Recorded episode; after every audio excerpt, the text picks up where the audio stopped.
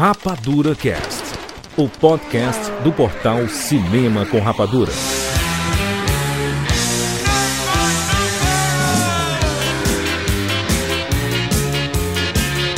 Seja bem-vindo, seres Rapadura em todo o Brasil. Está começando mais uma edição do Rapadura Cast. Eu sou Júlio de Filho e no programa de hoje nós vamos fazer mais uma vez a nossa brincadeira dos 50 filmes. Estamos aqui com o Thiago Siqueira, Rapaz, pense num listão bacana aqui. Rogério Montanari.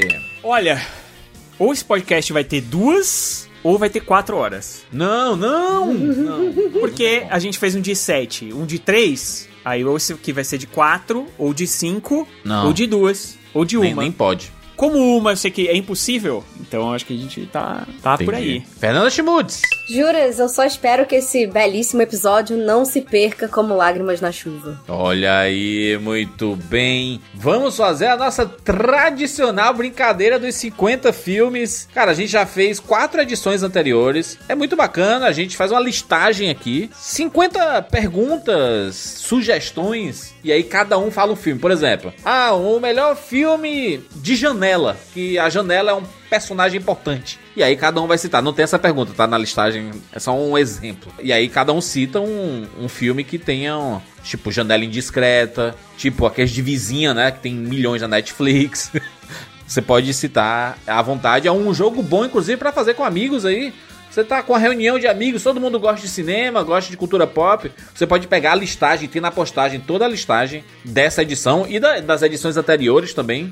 E aí você pode fazer perguntas e, né, na ordem que você quiser. E aí cada um vai falando a sua opinião e tudo. É bacana, é um bate-papo legal sobre cinema e um pouquinho dos nossos gostos também, né? Você conhece mais sobre a gente. Lembrando mais uma vez, rapaduracast.com.br, você acessa, pega a numeração desse podcast e acha lá na postagem nesse negócio, nos sites, né? Lembra dos sites antigamente? O pessoal acessava pra caramba? Temos um site.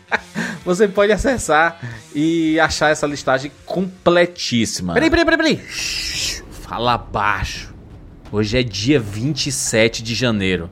É dia de lobisomem. Peraí, peraí, peraí, deixa eu olhar aqui, calma aí, deixa eu olhar aqui. Tô olhando aqui, não é nem dia de lua cheia, Júlia, você tá louco? Cara, é, inclusive eu tô achando que tá- até que é lua nova, cara. Ô Rogério aqui, mano. Hoje é o dia da estreia do Teen Wolf, o filme no Paramount Plus. Exatamente. É, é o Teen Wolf The Movie, Juras. E ele é o filme da franquia Teen Wolf. Você lembra dessa série, né? Claro, claro. A história do filme tem um grande retorno após cinco anos desde o lançamento do último episódio. Nele nós veremos como Scott reúne velhos amigos e aliados para retornar à cidade de Beacon Hills e protegê-la de uma nova e aterrorizante ameaça que traz com ela a volta de todas as criaturas mágicas com as quais os heróis lidaram nas seis temporadas de Teen Wolf. E o filme estreia hoje, no dia 27 de janeiro, exclusivamente no Paramount Plus. E o link com o trailer tá aqui na descrição desse podcast e também, juntamente, né, com o link pra você acessar e assinar o Paramount Plus por 7 dias de graça. Então, olha, se você ainda não experimentou o Paramount Plus, sabe-se lá Deus por quê? Agora não tem mais desculpa. E já aproveita também pra assistir um monte de conteúdo bacana que tem por lá, como o sucesso Tulsa King do Stallone, todas as temporadas de Dexter, incluindo New Blood, a série do Halo e, claro, a novidade bacana que também chega hoje no Paramount Plus, Wolfpack, a série com Rodrigo Santoro e Sarah Michelle Gellar. Corre pra assistir Teen Wolf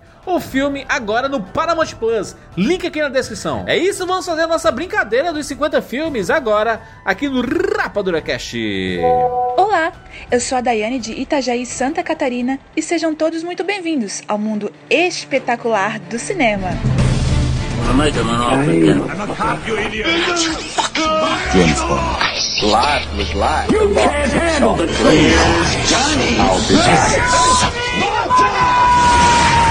And the Oscar goes to. Rapadura Cast.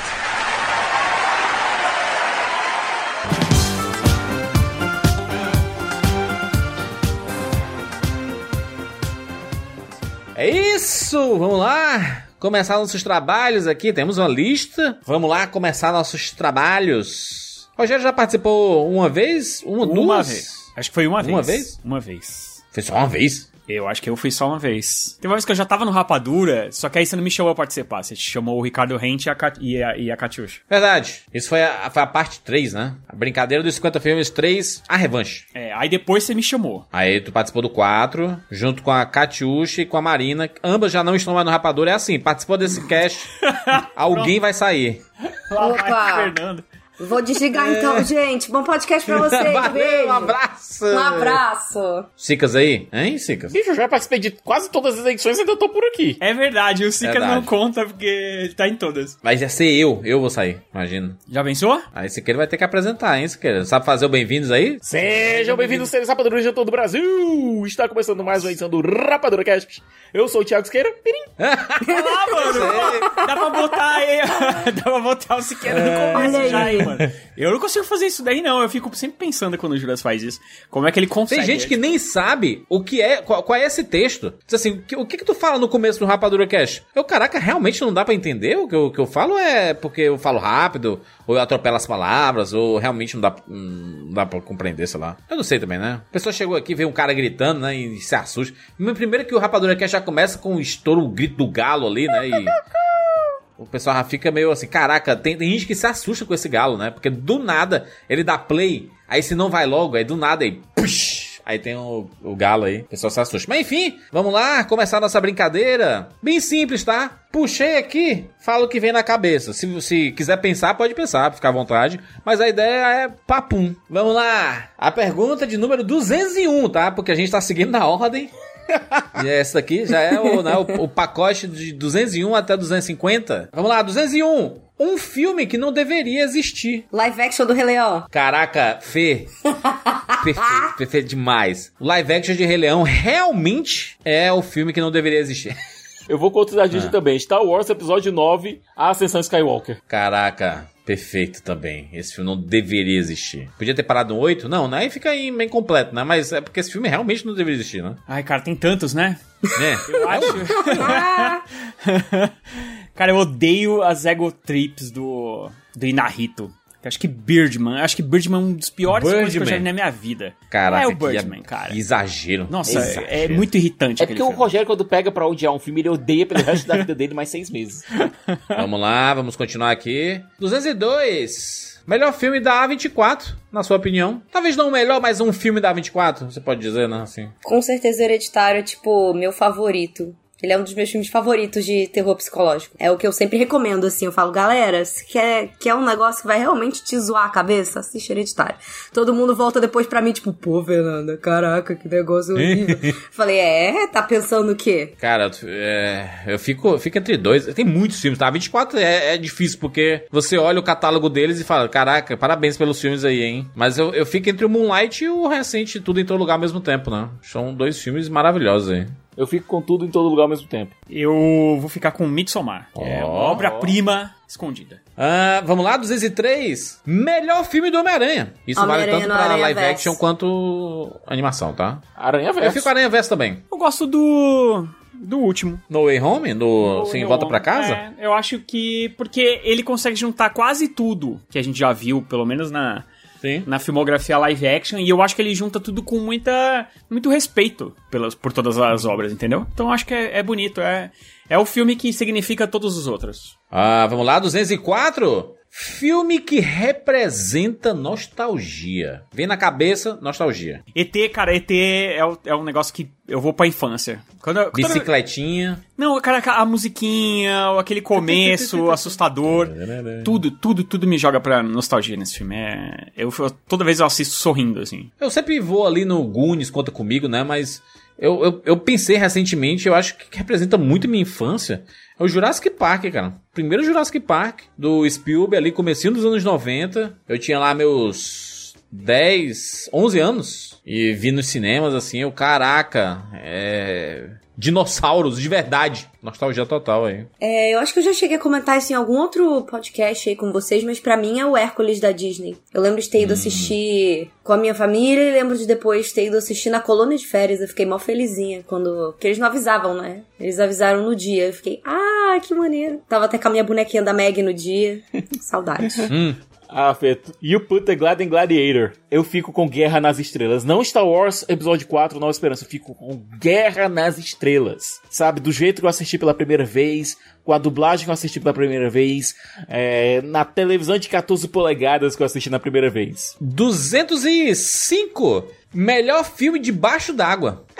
Pode ser assim, com muitas cenas debaixo d'água, pelo menos. Uhum. Precisa ser 100% debaixo d'água, né? Ah, cara, eu, eu vou de A Pequena Sereia. Eu, eu, eu ia de Pequena Sereia também, mas eu tô muito empolgada agora pra fevereiro, então eu vou de Titanic. Muito bem. Mas não é debaixo d'água, ele é boa parte dele é em cima d'água, né? tipo, O DiCaprio com certeza Olha tá só. debaixo d'água, tá? metade do filme é debaixo d'água. Com certeza tem muita água, né? Tem É muita água. Debaixo d'água do terceiro ato. É. Eu vou dizer Procurando Nemo. Gosto muito de Procurando Nemo. Eu vou dizer Caçada ao Outubro Vermelho. É debaixo Boa. d'água, Siqueira. Essa Boa. é, hein? Porra. Boa, Esse é mas, um mas é aquela coisa, porque não tem, não tem o meu Jack Ryan favorito, cara. Ah, mas tudo bem, mas é porque eu acho que o Jack Ryan nesse filme aqui, ele é meio. bem coadjuvante, né? É, é ainda é o Alec Baldwin, cara, aquela coisa. Pra mim, Jack Ryan só vira o Jack Ryan quando vira o Harrison Ford. 206. Jogo perfeito pra virar filme. The Last of Us. Putz. Deixa eu fazer. É, ele já, ele já virou série, né? Não virou Não, filme, mas. Então, ele era, ele é perfeito, ele era perfeito pra virar um filme, porque ele, a construção dele é muito parecida com uma construção cinematográfica, ou agora no caso de série. Então, até por isso que eu acho que funciona tão bem. Acho não, é por isso que funciona tão bem. Existe uma construção cinematográfica muito grande ali. É, talvez tenha sido o jogo mais. um dos jogos mais cinematográficos que eu já vi, assim, sabe? Sim. E é, tá dando certo. Mas é, é, é melhor falar um que não tem alguma coisa de É, um que não tem. É porque já tem esse aí, né? Já tá rolando. Eu vou citar o Red Dead Redemption. Eu adoro o Red Dead Daria uma, Redemption. bela, primeiro. daria uma bela série da HBO, viu? É, mas eu quero filme, né? Quero um filme. A história do John Mastor aí. Se é pra ser filme, cara, Metal Gear, cara. Snake! Metal Gear. Nossa. Senhora. Oscar Isaac, por favor, faça acontecer. Eu tô muito triste que eu tô meio rouca hoje, mas eu vou fazer o meu possível.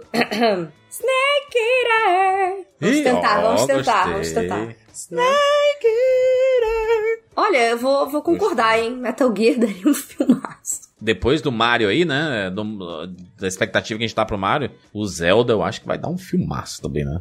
Nossa, Tomara que venha com logo. certeza. né? Vamos lá. Um ator que fez um papel muito marcante. No caso, né, dizer o filme e o papel que ele fez. Christopher Reeve, Superman. Tudo bem.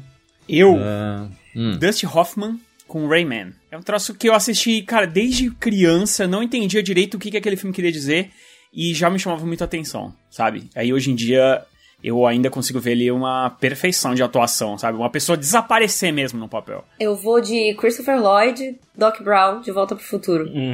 Eu amo o Doc Brown. Meu Deus, ele é incrível. Great Scott! Eu vou dizer o Brad Pitt, Clube da Luta. Tá lidando aí. Atriz que fez um papel muito marcante. Kate Winslet como Clementine Kruczynski no Brilho Eterno de Uma Mente Sem. Lembranças. Eu amo esta Nossa. mulher. Amo.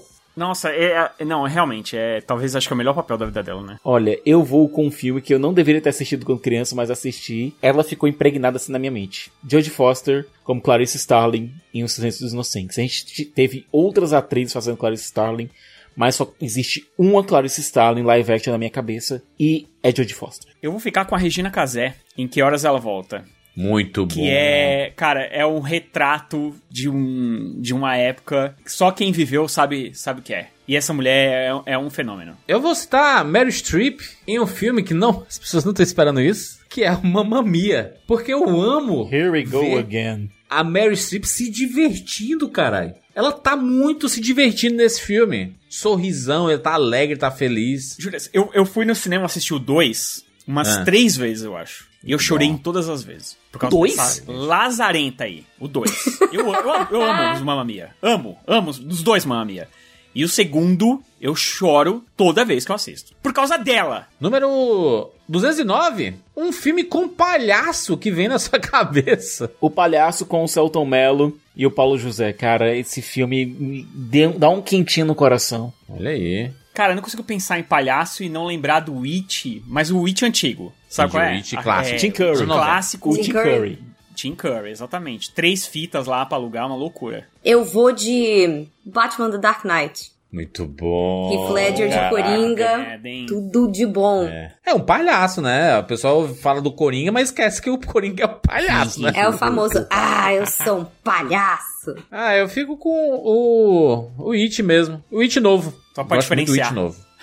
E é um palhaço bizarro, né? Vamos lá. 210. Melhor filme do Indiana Jones. Dos quatro, né? No caso, porque o cinco não saiu ainda. A última cruzada. Muito bom. Incomparável. Eu assisti antes de ontem o Indiana Jones e o Templo da Perdição pra ver o que Rui Kwan, né? O nosso short round aí. Porque afinal, né, ele fez um belíssimo discurso quando ele ganhou o Globo de Ouro, é, agradecendo a Steven Spielberg e tudo mais. Eu, caraca, vou, vou rever esse filme. Caraca, esse filme é loucaço. Não me cancelem porque eu não lembro os subtítulos dos filmes.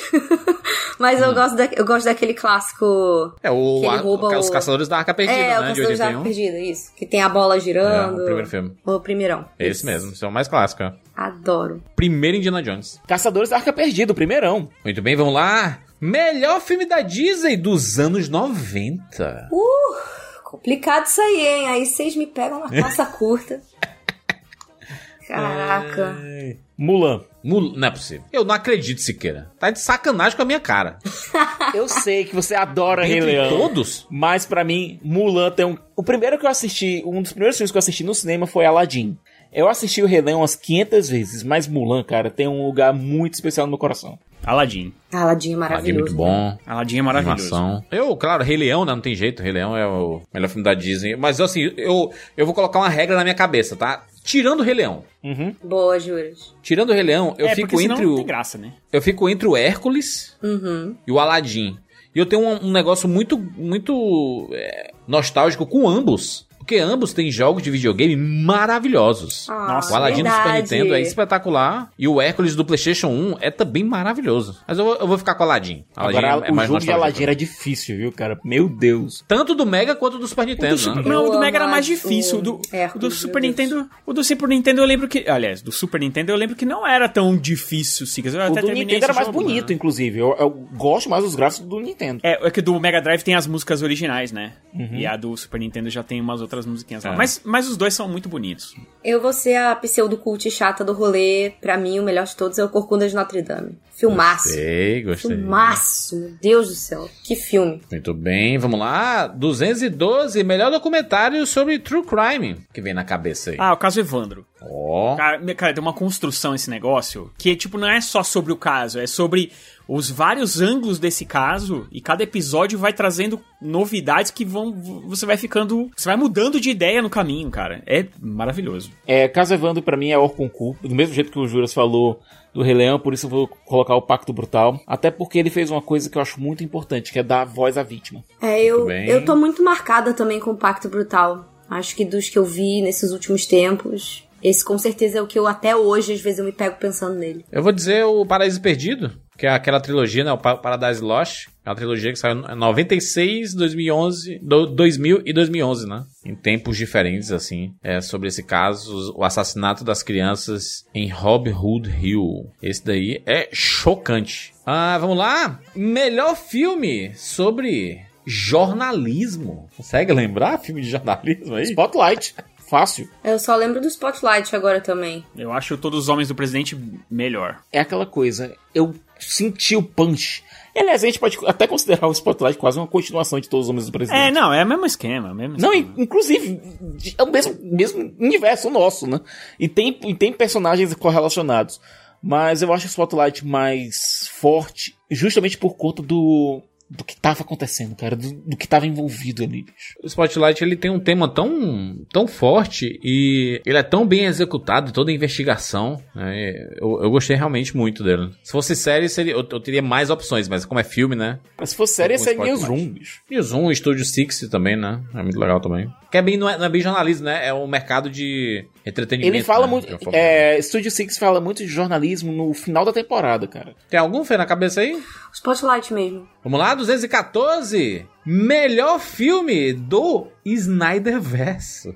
Meu Deus do céu, Jurandir. Essa lista não é nem Snyder. um pouquinho viciada, né? Caraca, mas é uma- são opções aqui. É desde Homem de Aço até o quê? Até Liga da Justiça dele, né? Não, se a gente for falar de Snyderverse, é- seria até Dão Negro, basicamente, né? É, não, é, se é Snyderverse, né? É, é tudo que faz parte do Snyderverse, não necessariamente dirigido pelo Zack Snyder. Ah, pera, então vale Não, não, mas é personagens que estavam inseridos no Snyderverse? E não no universo. Sim, o universo que ele Ah, criou. então. É, é que não é, é que o Snyderverse é uma, uma palavra pro DCEU, né? Que era o antigo DCU, né? É. Ah, Aves de Rapina, então. Não tem nem dúvida. Aves de Rapina, porra, experiência. É verdade. Eu- É, eu, eu gosto muito de Mulher Maravilha 1, mas até aquele final lazarento. Agora, o Aves de Rapina é bem mais legal mesmo, né? É bem redondinho o filme, né? E é esquecidíssimo. Tem umas filme, cenas né? que É. são icônicas, que eu falo assim, gente, elas alugaram um triplex na minha mente até hoje. Tipo, a cena que todo mundo analisava no trailer e achava que iam matar a hiena dela e era só o sanduíche de ovo dela caindo no chão. Aquilo é icônico.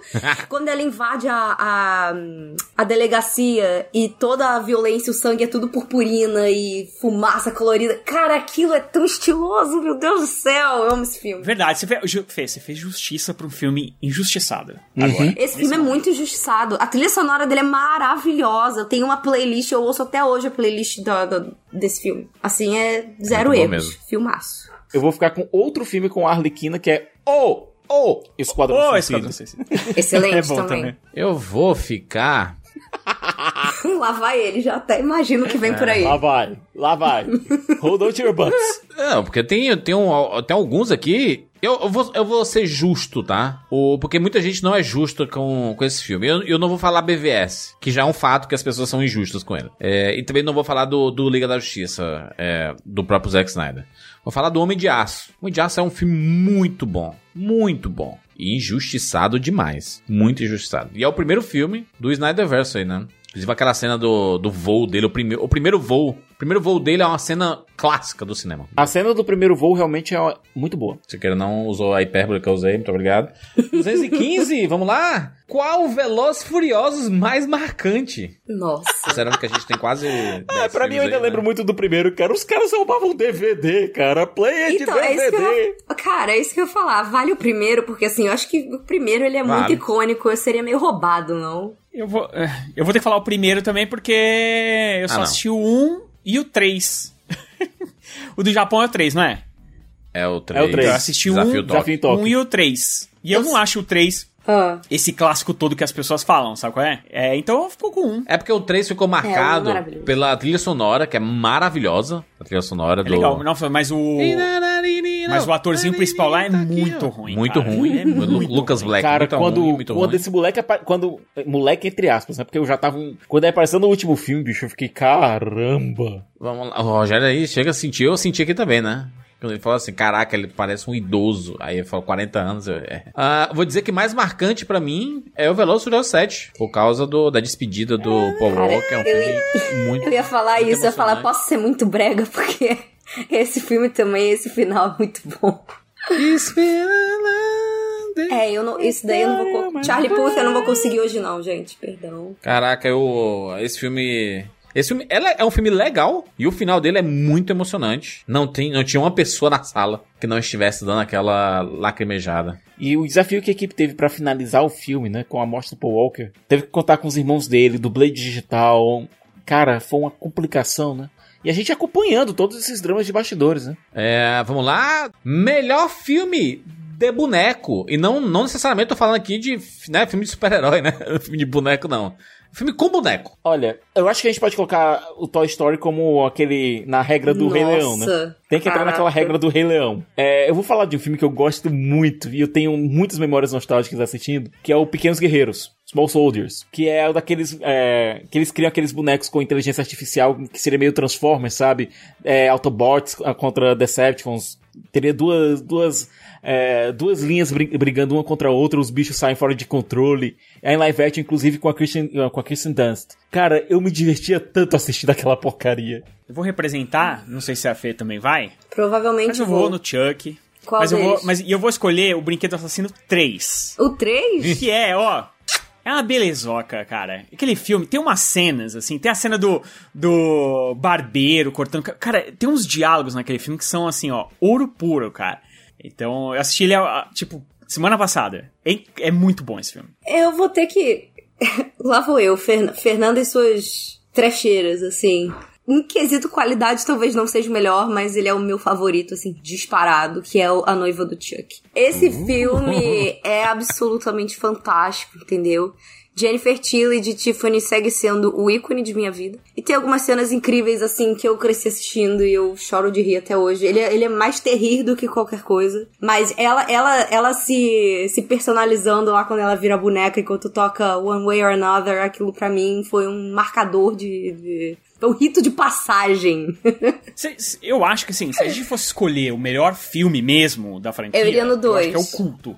Ah, o acho que culto é muito Culto bom melhor. também. O culto é melhor, ele é mais filme mesmo, sabe? Ele, ele entende a piada dele, eu acho que Uhum. ele consegue fazer cinema mesmo, porque os outros caras são muito galhofa. Eu acho que o culto de 2 é uma parada eu mais... acho o 2 bem icônico também. O 2 é bem louco, né? Aquele da casa que... E ele é mais Que assustador franquia? também, que tem a Kyle e o Andy, tipo, já com aquela vibe de irmã mais velha e tal. Aquele eu acho que, assim, é o mais brinquedo assassino de todos os brinquedos assassinos. Eu acho que ele é mais terror. Do 3 pra frente ele já virou mais, mais galhofada, né? Eu, eu fico com Toy Story 3. Melhor filme de boneco aí. Porque eu ignorei Toy Não, Story, tá? É, eu Eu ignorei total Toy que- Story. Eu que é também isso? ignorei Toy Story pelo, pela regra Rei Leão, cara. Sim. Eu fingi que não existe, porque Toy Story é o concurso. Pronto. É, é vacilo. Tipo, é roubadaço. Tudo bem, temos aqui uma, uma pergunta atual aqui. Melhor filme do Pinóquio. Pinóquio do Guilherme Del Toro. Todos os filmes do Pinóquio, tá? Nossa senhora.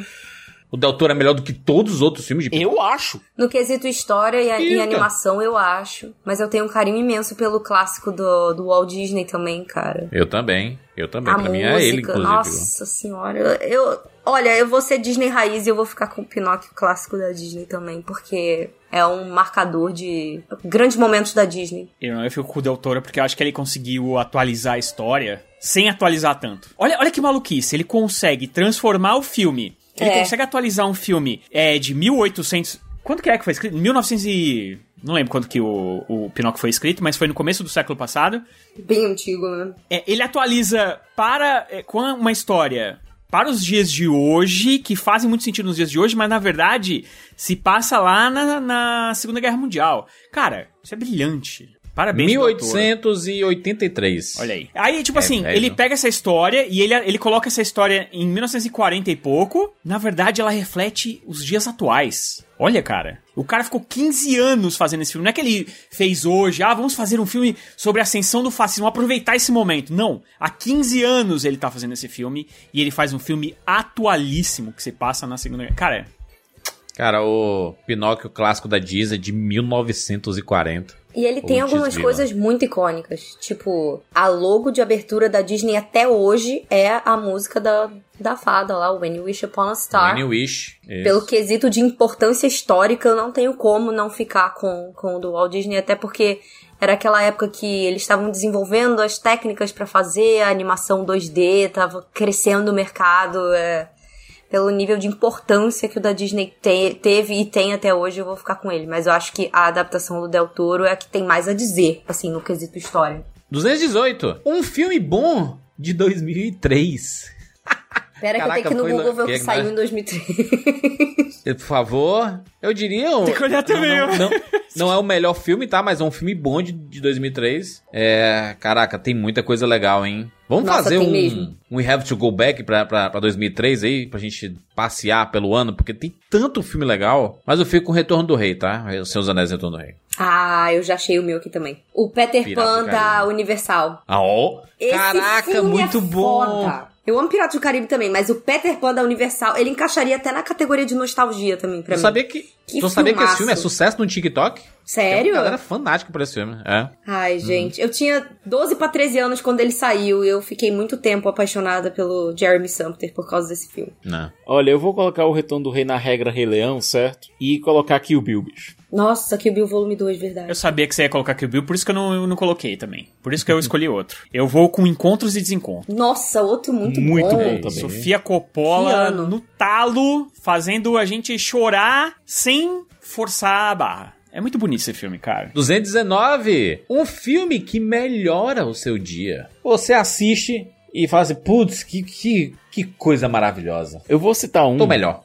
Eu vou citar um que é pouco conhecido, mas eu queria que a pessoa conhecesse mais. É Mais Estranho que a Ficção, com Will Ferrell. Ah, Olha muito bom. Cara, Putz. eu amo esse filme. Porque ele fala tanto sobre a questão de viver, viver uma vida medíocre por pouco tempo ou aproveitar a vida ao máximo e saber que ela pode acabar. Sabe? Toda essa dicotomia sobre você. O que seria mais importante? Você ter uma vida longa, mas que mais sem significado, ou uma vida mais curta, mas que traria significado pra tantas pessoas, sabe? Ah, eu vou dizer, já citei esse filme uma vez aqui, vou citar novamente. Mamma Mia. Nossa. Here we go filme again. Que, cara, ele, ele puxa pra cima, cara. Não tem jeito, brother. Você assiste, ele te, ele te levanta. Ele te faz ascender espiritualmente. Eu vou, eu vou falar. Tem, tem vários, tá? E eu acho que, assim, é, tem muitos filmes que são.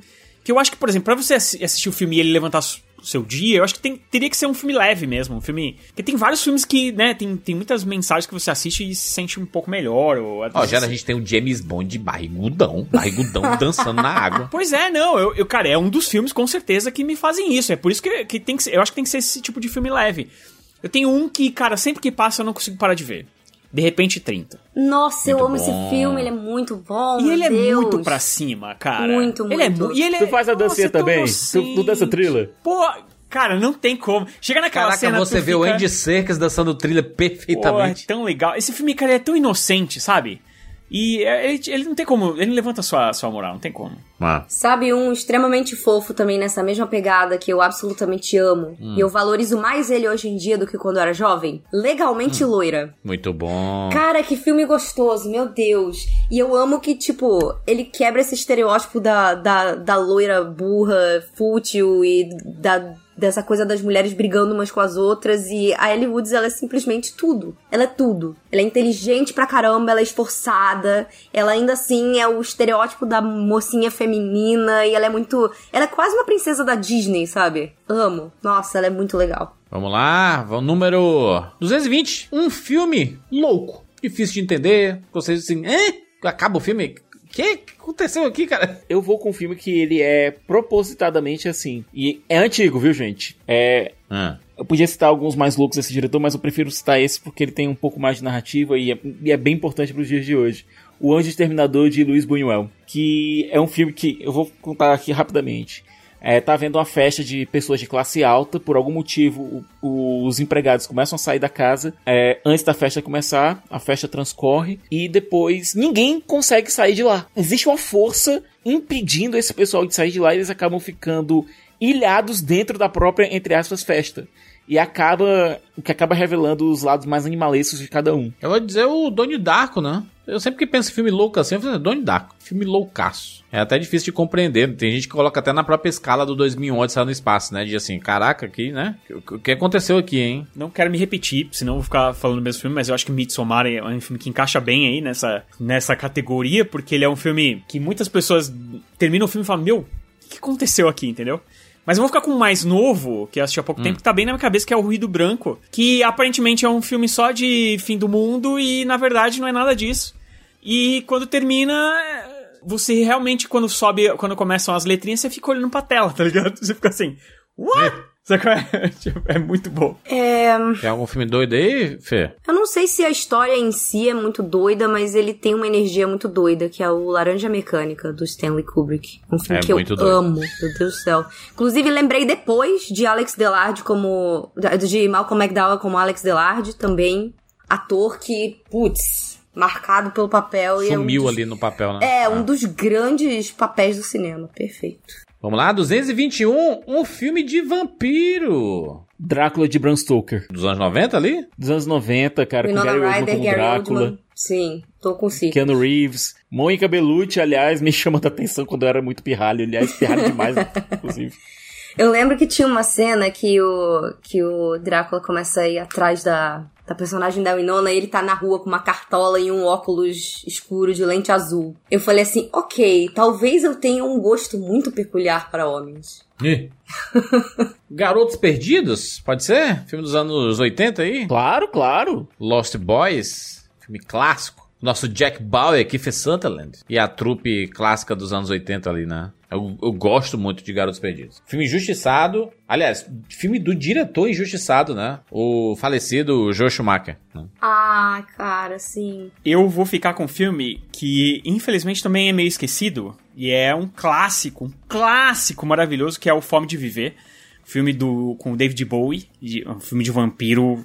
É, é, acho que avassalador. Principalmente pra época dele, sabe? Mas hoje em dia ainda continua maravilhoso. A primeira cena do filme, eu já vi, sei lá, umas 15 vezes, assim, de voltar e ver de novo, porque é muito bom, cara. Vamos lá, 222. Um filme que você viu numa sala muito cheia. Titanic. Titanic? Foi muito cheia. Muito cheia, cara. Completamente lotada da sala. E é, e é como o é, a gente sempre fala que naquela época que o pessoal ficava e ficava e ficava e não saía do cinema, né? Eu gosto sempre de lembrar dessa sessão do Batman o Retorno que eu assisti. Era muito pivete, foi uma das, das minhas primeiras é, sessões no cinema ali. Foi em 92. 92, 91, acho que foi em 92. Assisti no Cine São Luís. Os, os, o Cine São Luís cabe até hoje 1.500 pessoas. E a sala estava completamente lotada. E eu assisti na escada. Pra você ter noção do quanto cheio tava. e foi nesse filme que eu vi aquele miau maravilhoso da Michelle Pfeiffer como legado. Uma, da- uma das quatro vezes que eu fui assistir no cinema. É, a primeira tava. A primeira, por incrível que pareça, era mais, foi a mais vazia, porque eu fui na sexta-feira de estreia, né? Na época estreava de sexta-feira. Não tava cheio. Tava meio vazio, inclusive. E aí o filme foi pegando, né? Foi pegando tração. Aí eu acho que, na, se não me engano, na segunda ou terceira vez que eu assisti, eu tentei várias vezes comprar o ingresso, não consegui. Acabava os ingressos. Você não achava ingresso pra, assistir o filme. E aí, quando eu consegui, foi uma dessas vezes que tava tão lotado que tinha gente sentado na, na escada. Um que me marcou muito foi a estreia do Harry Potter e o Cálice de Fogo. Era uma época que ainda não tinha lugar marcado no cinema, e aí pra você poder pegar um bom lugar, as pessoas formavam fila um tempão antes. E eu me lembro que eu e meus amigos do colégio, a gente começou, a gente formou a fila na hora que estava começando a sessão anterior. Então foi aquela vibe, sabe, quando você fica o dia inteiro na fila do show? Essa foi a experiência, acho que mais coisa cheia, ou pelo menos energia, sabe? De todo mundo ansioso e aquela corrida pra pegar o lugar e nananã. Acho que foi o Harry Potter e o Cálice de Fogo. Aconteceu isso comigo também no Retorno do Rei. Só que a diferença é que foi num dia de Natal. Dia 25, o filme estreou, dia Cara, eu 25. lembro. E tava lotado dezembro. assim? Eu fiquei horas na fila. Horas Caraca. na fila. Pra, pra poder entrar e pegar um lugar. E tava lotado e era, cara, muita gente fantasiada. Acho que a sessão, se não me engano, é umas 5 da tarde. Eu devo ter chegado lá umas 11 da manhã, sei lá, um negócio assim. Rogério, eu e os meus Muito amigos, cheio. a gente tinha comprado ingresso pra primeira sessão na sala 8, que é a nossa, a nossa arena castelão de cinema aqui. E do CI Guatemi. E bicho. é, a gente tava na fila esperando pra entrar. Teve um cara que ofereceu pra um amigo meu 100 reais pelo ingresso. Uma meia. Isso em 2003, cara. Era muito dinheiro, mano. Era, muito dinheiro, macho. E na hora, ele vendeu, eu assisto o filme na quarta-feira, cara. Não tem problema não. É, se o cara não Não tem perdeu a isso. oportunidade, né? Isso aí, né? Vamos lá, 223. Um filme que você viu numa sala muito vazia. Lembra de uma sessão vazia? Você foi assim, não tinha quase ninguém. Ou não tinha ninguém, só tinha você. Eu vou citar um filme recente, relativamente recente, que foi O Último Duelo, do Ridley Scott, que eu amei o filme. Eu amei, amei o filme. Eu tava em São Paulo, fui assistir no, no Shopping Eldorado. E só tinha eu na sala. Eu era a única pessoa na sala assistindo o filme. Inclusive, é muito boa essa sensação de você chegar na sala e É gritar muito assim. legal. Ei, tô sozinho aqui, Mas, rapaz." mas, tipo, eu fiquei com pena porque o filme é, é um filmaço. E no mesmo ano eu fui assistir o A Casa Gucci, também do Ridley Scott, que é uma porcaria, uma das piores coisas que o Ridley Scott já dirigiu na vida. E a sessão estava lotada. Eu, eu lembro de um filme que eu fui assistir lá em 2006, em que só tava eu e outra pessoa dentro da sala de cinema. O As Torres Gêmeas. Filme com o Nicolas Cage, Nossa. Michael Pena. Dá pra dar aquela cochilada bonita. Dou graças a Deus que eu não fui ver isso no cinema. Nossa, É horroroso o filme. um que me deu muita pena de estar tão vazio foi aquele filme Christopher Robin, da Disney. Que estreou Sim, um pouquinho antes da pandemia, do Ursinho Pooh com Eva McGregor. O filme é uma gracinha, fofinho demais. Eu fui ver ele na estreia e tinha, sei lá, cinco pessoas. Eu fiquei muito triste. Eu falei, gente, flopou, tipo, no dia da estreia. Era uma sessão de noite já, sabe? Sete horas da noite. Eu falei, cara, ninguém veio ver. Que tristeza. É, eu tenho vários filmes que eu assisti sozinho. Você chega lá, de- principalmente porque eu fujo, eu já falei, né? Eu fujo da, da multidão. Então, tipo, você vai de dia de semana, de tarde, você acaba assistindo muitos filmes sozinhos. Mas a, a minha memória, pela minha idade, já faleceu, é, né? Não tomem remédio pra dormir, que é pior ainda mais. Mas eu lembro de um que me chamou bastante atenção, que eu não assisti sozinho, mas tava eu, tinham três meninas e tinha um amigo nosso que é o, o Chico Firman. Tava. Só que assim, ele não me viu, eu não tinha visto ele, ele tava sentado lá atrás, eu tava sentado na frente, onde normalmente eu sento ali no meio, e tinha essas três meninas. E essas três meninas, com certeza, elas entraram enganadas. Porque elas saíram no meio do filme, eu fiquei putaço. Falei, cara, como é que sai no meio do filme? E era contatos imediatos de terceiro grau. E é, era uma. Foi quando eles, eles arrumaram o filme, né? Eles é, remasterizaram o filme e passaram no cinema. Aham. E aí ficou eu e o Chico Firman dentro da sala assistindo o filme quando terminou. Cara, filmaço. E assim, infelizmente, a galera de hoje em dia ó, não dá mais a mínima. Seguindo, 224. Melhor filme de Hayao Miyazaki. Nosso mangaka, rei do anime, rei da animação japonesa. Cara, é, inclusive, o homem que não se aposenta, né? Agora em 2023 vai ter filme novo dele, inclusive. Eu vou ficar com o que tá mais no meu coração, que é o Precisa Mononoke. Vou dizer, eu, eu sempre gostei de falar que o Náusica do, do Vale do Vento é o meu filme favorito. Eu tenho um carinho muito grande por ele até hoje. Mas depois que eu assisti Vidas ao Vento, que é meio que uma cinebiografia do, do Hayao Miyazaki, e é, é tão emocionante, é tão bonito o filme, que esse se tornou o meu favorito, assim. Eu diria que ele tá lado a lado do Náusica, assim. O Náusica continua sendo maravilhoso. Inclusive, se você gosta de Star Wars Episódio 7, assista Náusica pra saber de onde vieram muitas das coisas ali. Eu tenho um carinho muito especial pelo Viagem de Chihiro, porque foi a primeira coisa assim mais diferentona que eu assisti no cinema. Eu lembro que eu tinha 10 anos quando ele saiu e na época eu ti- eu esperava uma outra coisa, porque eu tava acostumada a ir pro cinema ver desenho da Disney, né? Então, quando eu me, de, me deparei ali com o cinema do Real Miyazaki, eu fiquei assim, gente, que negócio diferente, né? Que vibe diferente. Eu lembro que, nossa, eu fui ver só bem mais velha depois, assim, mas na época eu lembro que eu assisti foi muito diferente do que eu realmente esperava e eu fiquei assim, meio, sabe quando você não sabe nem o que dizer? Eu lembro que o negócio mexeu comigo, eu não, eu, eu não tinha acho que nem condições de pegar o que, que ele tinha pra me dizer ali, mas foi, eu lembro que foi uma coisa que me marcou muito. É engraçado que esse filme é, é o filme que o Ocidente descobriu Hayao Miyazaki, né? Rogério. Eu gosto muito do Shihiro. Muito, muito. Mas eu tenho uma coisa com. Não é muito do anime não, né, Rogério? Rogério não gosta muito do- dessas coisas Não, não, não, né? não, Do não, mas, mas Miyazaki é Miyazaki, né, bicho? Entendi. Miyazaki é Miyazaki. Mas. Miyazaki. É, Miyazaki. O, a, a Shihiro foi o primeiro que eu vi também. E, e fiquei muito impactado. E aí eu procurei a filmografia do cara pra assistir, entendeu? Cara, quando o Ponyo chegou, o Ponyo chegou numa época muito importante pra mim, que foi quando minhas filhas eram pequenas. E ele é um filme que é muito inocente, cara. Então é- era muito bom botar esse filme pra elas, sabe? Num filme que não tem vilão, que tipo é só sobre amor mesmo. É um filme, cara, Ponyo é um filme sobre amor, é muito bonito e muito bonito, né? e eu, putz, eu tenho e ele é tão bonito visualmente também, assim, tem um apuro técnico inacreditável. Então, eu O maravilhoso dos filmes do Miyazaki é que, independente da época que ele, que ele foi feito, ele pode ter 40 anos, pode ter 30 anos, 20 anos, todos os filmes vão estar bonitos até hoje. Não só visualmente, né? Mas de mensagem também. Eu acho Exato, impressionante. é, porque eu acho que todo mundo reduz a animação japonesa, aqueles animes, um Naruto, One Piece, você fala, ah, tá, é a galera gritando, porradinha, não sei o quê. Mas filmes, assim. Animados do Japão, eles costumam ter mensagens muito mais profundas sobre a vida, costumam ser mais autorreflexivos. Pra quem tem esse tipo de preconceito, digamos assim, entre aspas, nossa, vai ver as coisas do Miyazaki, procura os filmes do Satoshi Kon, que também é, inspiram a filmografia ocidental. Então, assim, coisas que às vezes você acha muito foda aí num filme do Nolan, não sei o quê, um filme do Aronofsky, tem muito, muito veio de inspirações de coisas assim. Então, assistam. A própria Pixar, né? Sim, sim, a Pixar também. Na Pixar ainda existe uma estrutura. O que eu gosto dos filmes Miyazaki é que ele meio que foge disso, assim.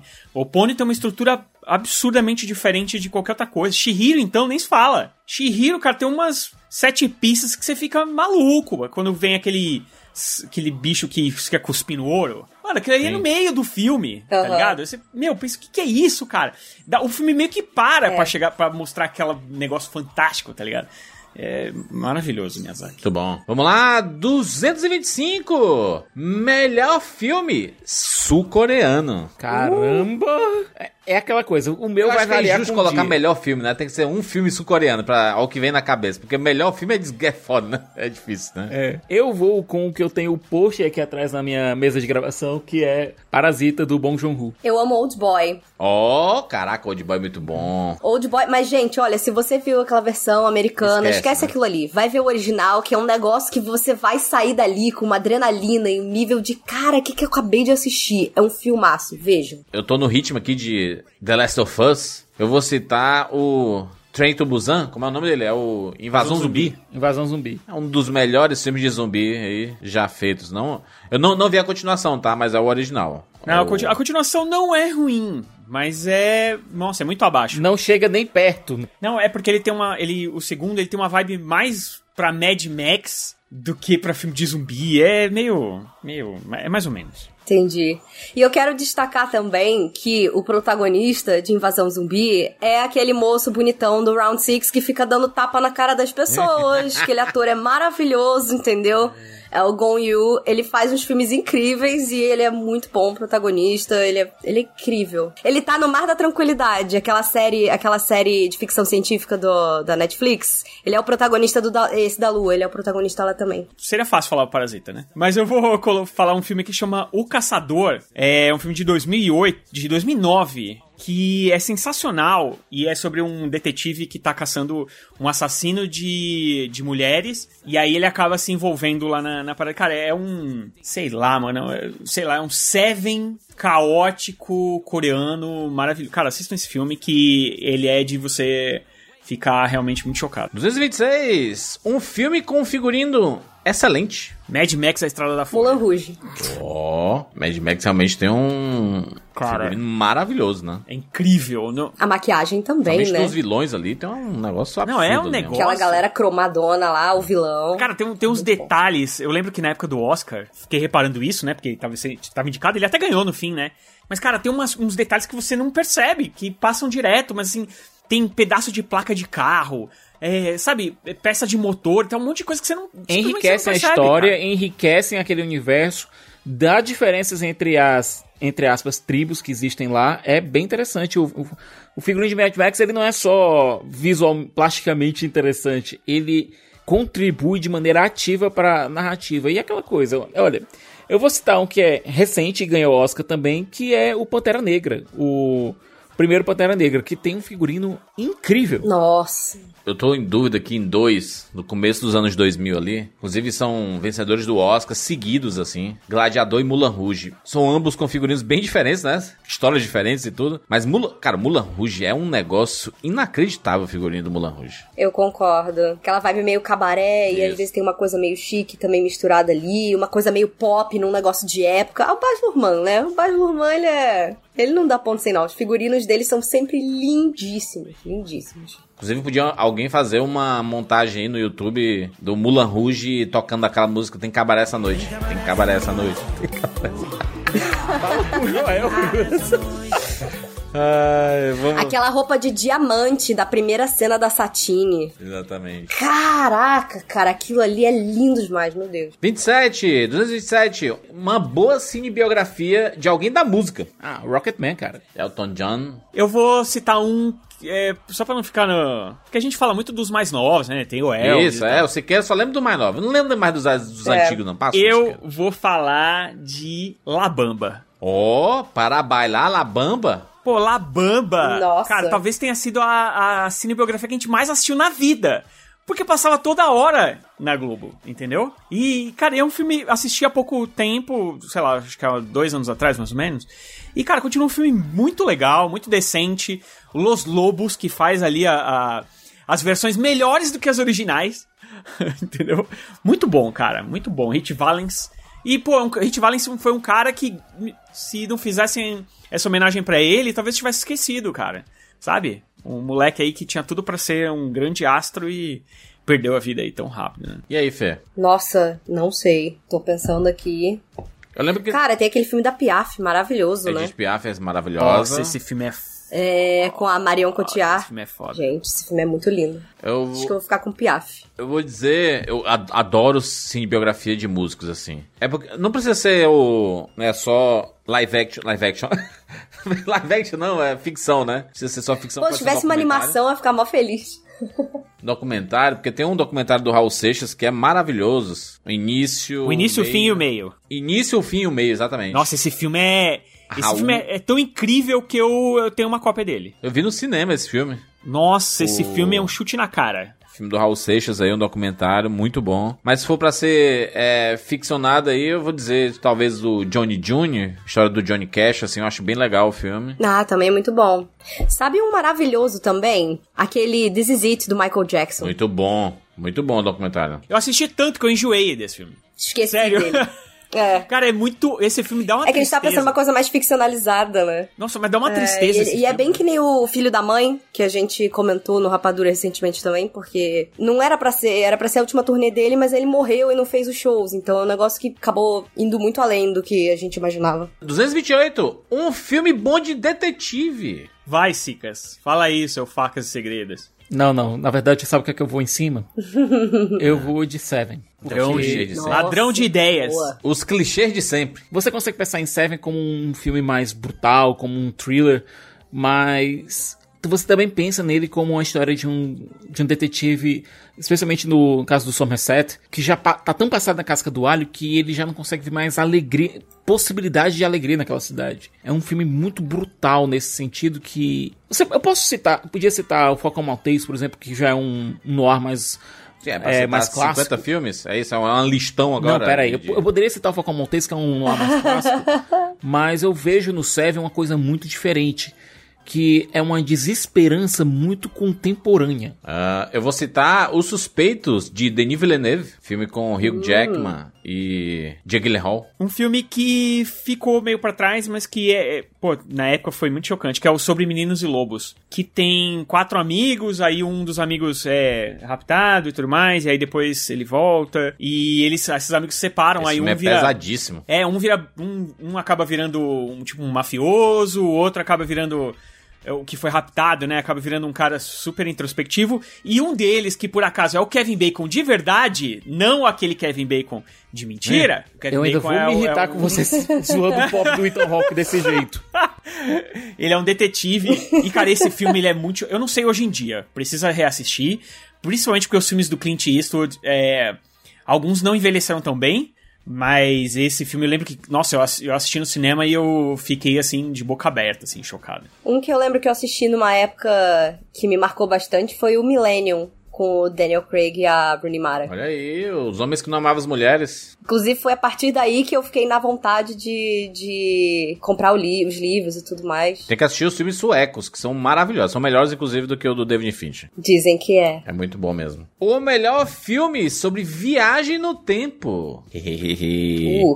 Aí, aí. Pô, de volta pro futuro, É né? escolha pessoal. Ai, ai, ai, ai, ai, ai. Pra mim, é o de volta pro futuro. Eu gosto muito do. Eu gosto muito dos outros também, mas o primeiro é um clássico, assim, daqueles filmes que eu cresci assistindo, até hoje é um dos meus filmes de conforto. Quando eu não tô legal, eu falo, ai, bota um de volta pro futuro aí. Conta o especial de Vambora. 50 anos de Doctor Who. É um filme, né? É um filme, pode. foi exibido Tá no tentando, cinema. né, Cicas? É, é um longa-metragem Tá exibido no tentando cinema. colocar Doctor Who, tá certo. É, porque o, o que eu acho interessante na, na estrutura do especial de 50 anos de, do- de Doctor Who é que você literalmente não sabe quando a história começa, porque a história começa, em, é, começa entre aspas, em três pontos diferentes do- no universo de Doctor Who, do tempo no universo de Doctor Who. A Fê citou De Volta pro Futuro e pra mim o De Volta pro Futuro 2 é o melhor exemplo de so- sobre viagem no tempo, apesar de existirem muitas discussões sobre possíveis furos e paradoxos, etc. Mas eu amo De Volta pro Futuro 2, pra mim é o melhor da trilogia, mas eu vou ficar com o Exterminador do Futuro 2, do James Cameron. Outro excelente filme. É, então só pra ser diferente, eu prefiro o 1, tá? O, o De Volta ao Futuro. Eu acho o primeiro De Volta ao Futuro redondíssimo. Eu acho irretocável não há o que tirar nem pôr daquele filme. O 2 eu acho incrível, eu amo também, mas, mas eu acho um melhor. Eu vou ficar com um diferentão, então eu vou, vou de questão de tempo, que é o filme que Oh. você assiste e pensa que a sua vida é uma merda e que você precisa melhorar ela, mas aí passa uma semana você esquece e continua com uma vida de merda. E é isso. Bem, muito bem, vamos lá. A 230, um filme com um ótimo plano sequência. Eu podia citar o Arca Russa, que é todo feito em um único plano de sequência. O plano de sequência que a gente tem em Os Bons Companheiros, cara, é, é maravilhoso. Scorsese é um monstro, cara. O Rogério odeia, mas eu vou citar, tá? Um bom plano sequência do Birdman. Meu Deus! O plano É sequência verdade, do Birdman é excelente. Inclusive ele saindo na, na Times Square ali e a câmera acompanhando e a loucura da rua e tudo. Achei excelente plano sequência. Eu tô tentando lembrar o nome do filme. É aquele filme que não nascem mais crianças. Filhos da Esperança. Filhos da Esperança. E ali você tá no filme e de repente você recebe aquele plano sequência do carro, você realmente fica com é, o ar preso no pulmão, entendeu? Você fica que você não consegue respirar, assim. É, eu vou ficar com esse porque eu fiquei muito impactado. E é muito bonito, é muito bacana, é muito bem feita a série. Dentro do carro, inclusive. Eu não sei. Eu gosto, eu gosto muito do, do plano de sequência do Birdman também. Eu acho que eu vou ficar com esse também. Teve um recente no, no filme de guerra do 1917 que eu gostei muito também. 231, um filme com uma cena constrangedora. Putz, cara, um filme que eu assisti anteontem. Ah, Triângulo da Tristeza. ixi. Olha, eu, eu segurei pra assistir esse filme. Aí assisti por causa do Oscar. Achei legal o filme. Achei legal. Sério. É. Eu esperava uma bomba e, e não é. Mas tem uma cena tão constrangedora. O problema é que eu não posso falar porque o filme é muito novo. Entendi. Mas tem uma cena que é muito constrangedora, de difícil de você ficar olhando pra tela, sabe? Mas então, é quando você muito for assistir legal, aí, cara. você vai saber qual, vai qual é saber, cena. vai saber porque é difícil de olhar pra tela. É, é muito constrangedora. Eu vou dizer uma cena constrangedora. É o nosso querido Tom Hardy mergulhando no aquário em Venom e comendo a lagosta. Nossa, Isso muito obrigado. é constrangedor. Gente. Obrigado por me fazer lembrar disso que eu já tinha esquecido. Isso pra mim é muito constrangedor. Eu não estava nem vendo isso chegando. É, eu vou escolher uma cena constrangedora de um filme relativamente recente, mas que teve um impacto muito forte. Essa cena específica no mundo real. Borat 2, aquela cena envolvendo o ex-prefeito de Nova York, que eu não vou dignificar o nome, Caraca, é muito e constrangedor. que era Aquela advogado ali é do Trump. constrangedora demais, meu que Deus. todo mundo considerava o, prefe- o, o prefeito, por ser o prefeito de Nova York no, é, nos atentados, é, por ter tido uma mídia muito grande na época, inclusive com o apoio do Adam Sandler, participou de vários filmes do Adam Sandler, ele. E ficou completamente tentando as ideias depois de ter sido derrotado numa, numa primária nos Estados Unidos para entre os republicanos para presidência. E que depois disso ficou doido, virou advogado do Trump. E teve essa cena absolutamente constrangedora envolvendo ele, a Maria Bakalova, que era uma atriz, ele não sabia que era uma atriz, e a ca- Cara, as calças dele num quarto de hotel. Obrigado, Sacha Baron Cohen em Borat 2, por mostrar quão cringe e é, chegando em criminoso esse cidadão é. Tudo bem. Cara, eu como uma boa adolescente que cresceu nos anos 2000, eu acho que a coisa mais icônica que eu penso com cenas absurdamente constrangedoras é aquela cena do American Pie do menino com a, com a torta. Nossa, e aí chega o pai dali. dele e eu falei assim, gente, que...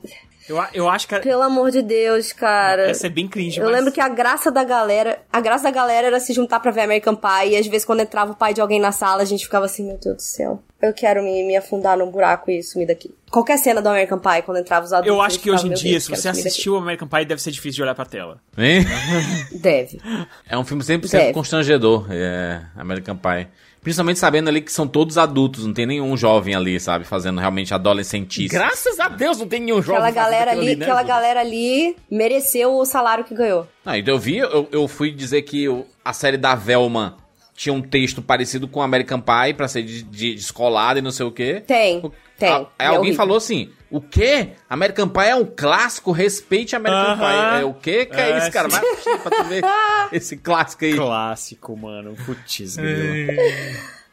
Tudo bem, vamos lá. É, 232, um filme que a versão estendida melhora ele. Eu sempre eu- cito nossa. mesmo, mas eu vou citar novamente. Troia, de 2004, filme do Brad Pitt. E a versão estendida dele é muito melhor. Eu vou na mesma linha do Juras, de um épico também, que. Mais ou menos a mesma época do Troia, que Cruzada. teve uma versão estendida que melhorou muito o filme, que foi Cruzada. Eu vou falar também do Ridley Scott. Pronto. Alien e o Oitavo Passageiro. Eu acho que o Ridley Scott é um cara que. Só ele- falta a Fê falar Blade Runner aí, pronto, Eu, fechou. eu acho, é, eu acho que o Ridley Scott ele é um cara que ele precisava ser mais solto, né? Essa versão do. Essa versão do Alien, a versão do diretor do Alien, ela tem pouquinho mais curta que a versão de cinema. Não, isso Quando aí. vocês dizem versão estendida, vale versão do diretor, que acabou sendo diferente? Vale, porque vale. se for, eu realmente vou. Eu realmente vou no Blade Runner.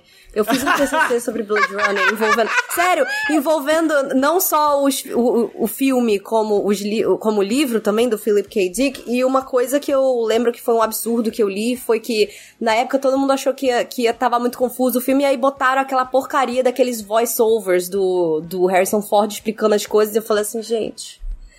Esse filme, pra mim, ele é inviável desse jeito. É inassistível. E o final também, aquela coisa de finalzinho feliz. e- assim, o filme, o filme depo- que saiu anos depois, a versão do Ridley Scott, caraca, que filmaço. Ele leu, ele não interpretou, ele leu. E colocaram o texto dele, ele leu como se estivesse lendo a lista telefônica. Ai, coitado, O cara. 233. Um filme com o universo cyberpunk. Nossa.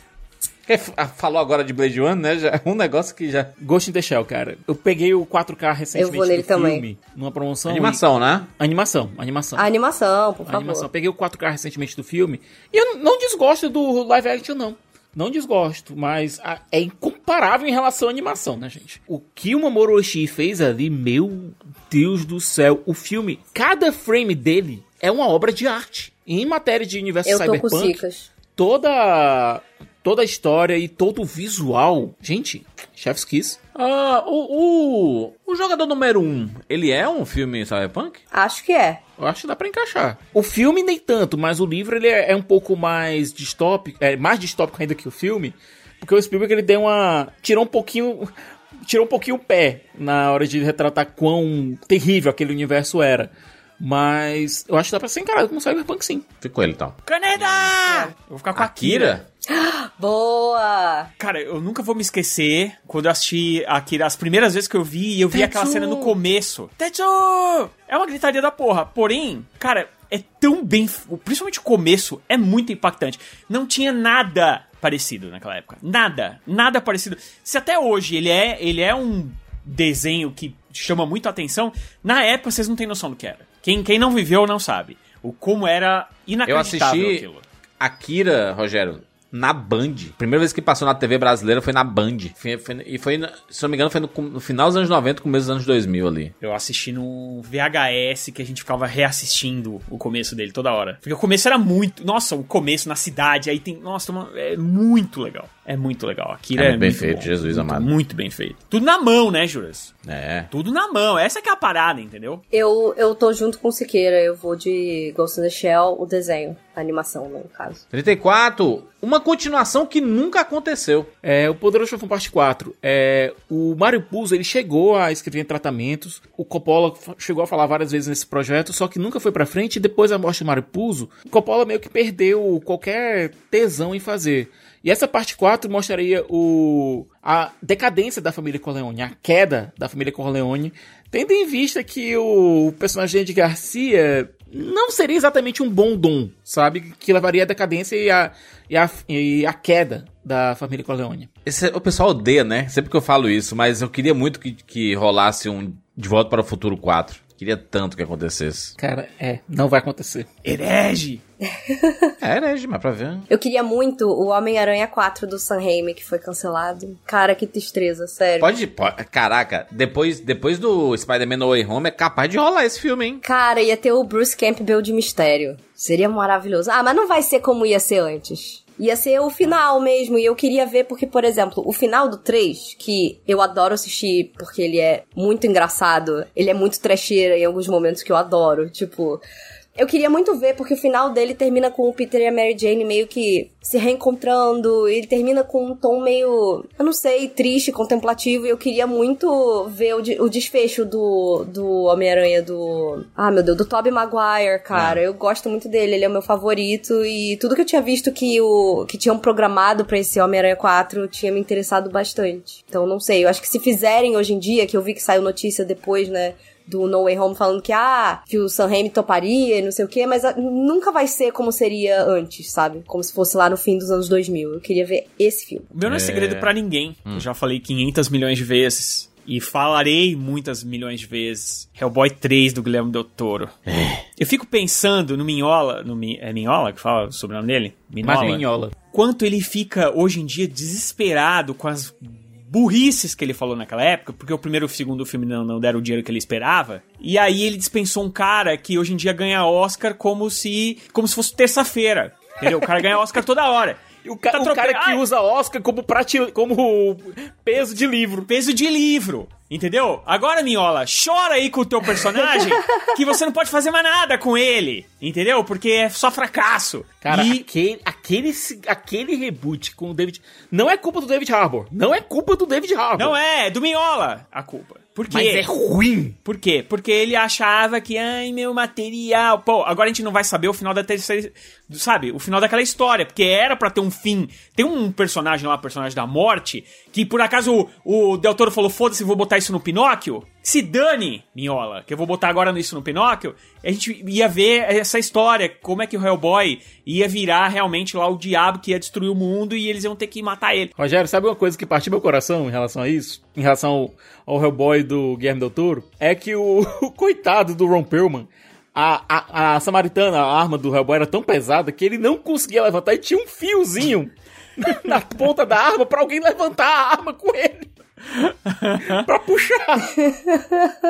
Tadinho, Ron cara. Perlman é o cara que nasceu pra ser o Hellboy. 235, um filme que envelheceu mal. Esse daí a gente fez um podcast polêmico, né? E aí eu falei, eu vou falar de novo. Shorin, Tropa de Elite. Envelheceu mal, mal. Tropa.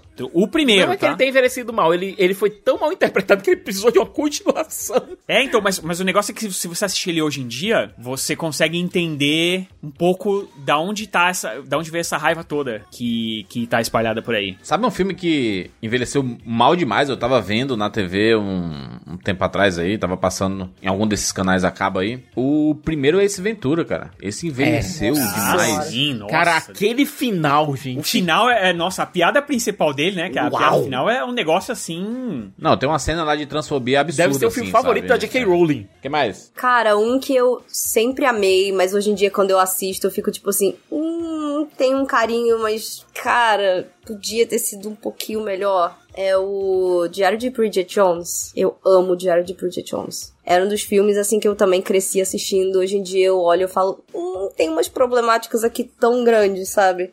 A primeira delas é você olhar a Renée Zellweger ali e tem as piadas de tipo, ah, disseram, tipo, ah, você disse que ela era magra e não sei o que. A mulher claramente veste, sei lá, um 42 no máximo, sabe? Eu olho eu fico, gente, eu amo esse filme, eu amo a Renée nesse papel, mas é o tipo de filme que eu assisto hoje em dia. Eu falo, gente, isso fez um desserviço pra minha cabeça quando eu era jovem. Meu Deus do céu. Tem um filme que eu amo, amo, amo, amo, amo de paixão, que Era Uma Vez na América. Ele tem algumas cenas extremamente pesadas e que, se você for parar pra pensar, sabe, não precisava. Um filme que possui uma montagem barra edição excelente. Eu vou continuar batendo nessa tecla porque eu quero que todo mundo assista esse filme do jeito que der. Moon Age Daydream. É possível. Você queira, quando ele tá com algum filme recente na cabeça, ele não consegue citar outro. Parece que ele fica no vórtice temporal ali. Eu assisti esse filme seis vezes ano passado. Não consegui tirar ele da minha cabeça.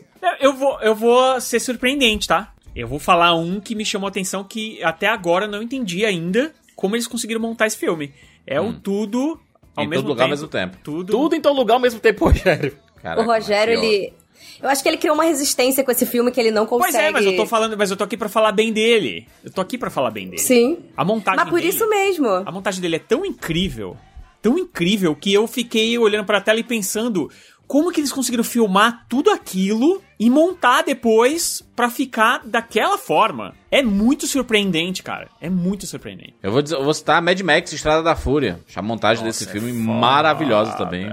Casada com a trilha, assim, é um negócio absurdo. Não, e se você for pensar bem, o Mad Max, ele é uma, o Estrada da Fúria, ele, ele é uma viagem de ida e uma viagem de volta. Basicamente, se você for decompor o filme no mínimo, no mínimo, no mínimo, é isso. Só que a forma como essa, essas duas jornadas de ida e de volta são mostradas é que faz o filme ser tão impactante, tão cheio de adrenalina, tão, tão exuberante. Eu vou muito longe também, onde eu acho que ninguém espera, mas o meu filme, assim, que eu acho que, cara, eu olho e eu falo, meu Deus, como é que pode? É Branca de Neve e os Sete Anões do Walt Disney. Cara, Primeira animação. Aquele homem inventou a primeira animação longa-metragem aí do, da Disney, que é considerada a primeira animação longa-metragem ever também. Há controvérsias, mas é a mais famosa, é a primeira, tipo 1937. Se você para pra pensar que em 1928, ou seja, nove anos antes, eles estavam fazendo aqueles curtas rudimentares do Mickey com som sincronizado, tudo preto e branco, e de repente você tem um longa-metragem que quebrou barreiras de tudo, que ninguém nem acreditava que fosse possível você fazer um longa-metragem animado e você tem aquilo ali. Cara, aquele filme tem umas cenas tão incríveis e quem tem Disney Plus aí, ou quem por acaso achar, que agora deve estar mais raro que não tem mais mídia física aqui, a edição Diamante de, Bran- de Branca de Neve, comprem, porque ele tem todo um making off e como quando você vê a junção de todas essas técnicas de animação que o Walt e os animadores dele foram desenvolvendo, você não acredita que entre Steamboat Willie, Branca de Neve e Sete Anões tem nove anos de diferença. É Technicolor, você tem milhões de, de equipamentos diferentes, você tem cenas com profundidade, você tem... Não, e a expressividade dos personagens. É um negócio que até hoje eu olho e falo, gente, realmente isso aqui é um negócio que revolucionou tudo. Tudo, tudo, tudo. Que filmaço, meu Deus. É, 237 aqui, uma trilha sonora que é mais marcante do que o próprio filme. Eu vou, eu vou falar uma polêmica aqui, né? Esse, esse aqui é o polêmica, é tipo assim, como assim você acha que essa música é mais famosa do que é, o, o próprio filme? Mas, eu posso dizer, o Nasce uma Estrela, da Lady Gaga e do Bradley Cooper. In The Shallow, né? e o- Juntos e Shallow Now. Juntos e Shallow Now é a música, ela, cara, transbordou o filme invadiu o mundo. E tem muita gente que nem viu o filme e conhece a música. Jura, eu vou dizer um filme que ele é um ótimo filme, mas que a trilha sonora hoje em dia, se você tocar, o pessoal reconhece a trilha sonora, mas não consegue colocar o filme. Carruagem de Fogo. É, tan, tan, tan, tan, tan, tan. Com certeza, Siqueira, um belo exemplo. Então eu vou falar do filme que simplesmente gerou uma geração. Gostou dessa? Gerou É. uma geração. Embalos do Sábado à Noite. Que é Ó. um filme Caraca. Dá pra colocar incrível. Greasy junto, hein, aí? Greasy dá pra colocar. Não, mas, mas é é que o Greasy, ele fala de uma. Ele, ele é um filme de época, na verdade, né? Filme de época. Ele é um filme dos anos, que é, é dos anos 80 e se passa nos anos 60.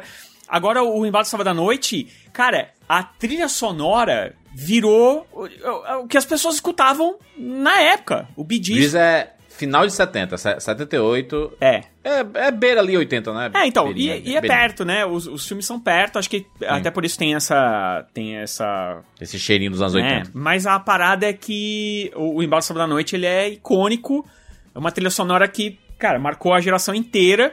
Sendo que o filme também é muito bom, entendeu? Mas a, eu acho que a trilha se sobressai, né? Porque, cara, quando você pensa em Sábado à Noite, você já lembra das músicas, entendeu? Você não lembra muito da história, mas é, é, é das músicas você lembra, então. Cara, eu vou num até bem recente, eu já peço desculpas para as pessoas que vão ficar com isso na cabeça outra vez, porém, tararam, we don't talk about Bruno, no, É. no, no. Gente, Lin-Manuel Miranda transcende tudo, né? O homem, ele compõe as melhores Com trilhas sonoras, certeza. Assim, da atualidade. A, a música do Bruno é muito mais famosa que o Encanto, com certeza. A música da família Madrigal também. Eu vou dizer o seguinte: eu vou falar uma polêmica aqui. Que todo mundo amou esse filme, inclusive eu. Ele foi um daqueles que, tipo, quando saiu, eu vi no Disney Plus, eu vi, sei lá, várias vezes na mesma semana. Esse filme, ele não teria, sei lá, um quinto do impacto que ele tem se ele não fosse o musical que ele é. As músicas transcendem ele. Eu inclusive, eu tava até discutindo sobre isso recentemente com um amigo meu e a gente tava falando, cara, pois é.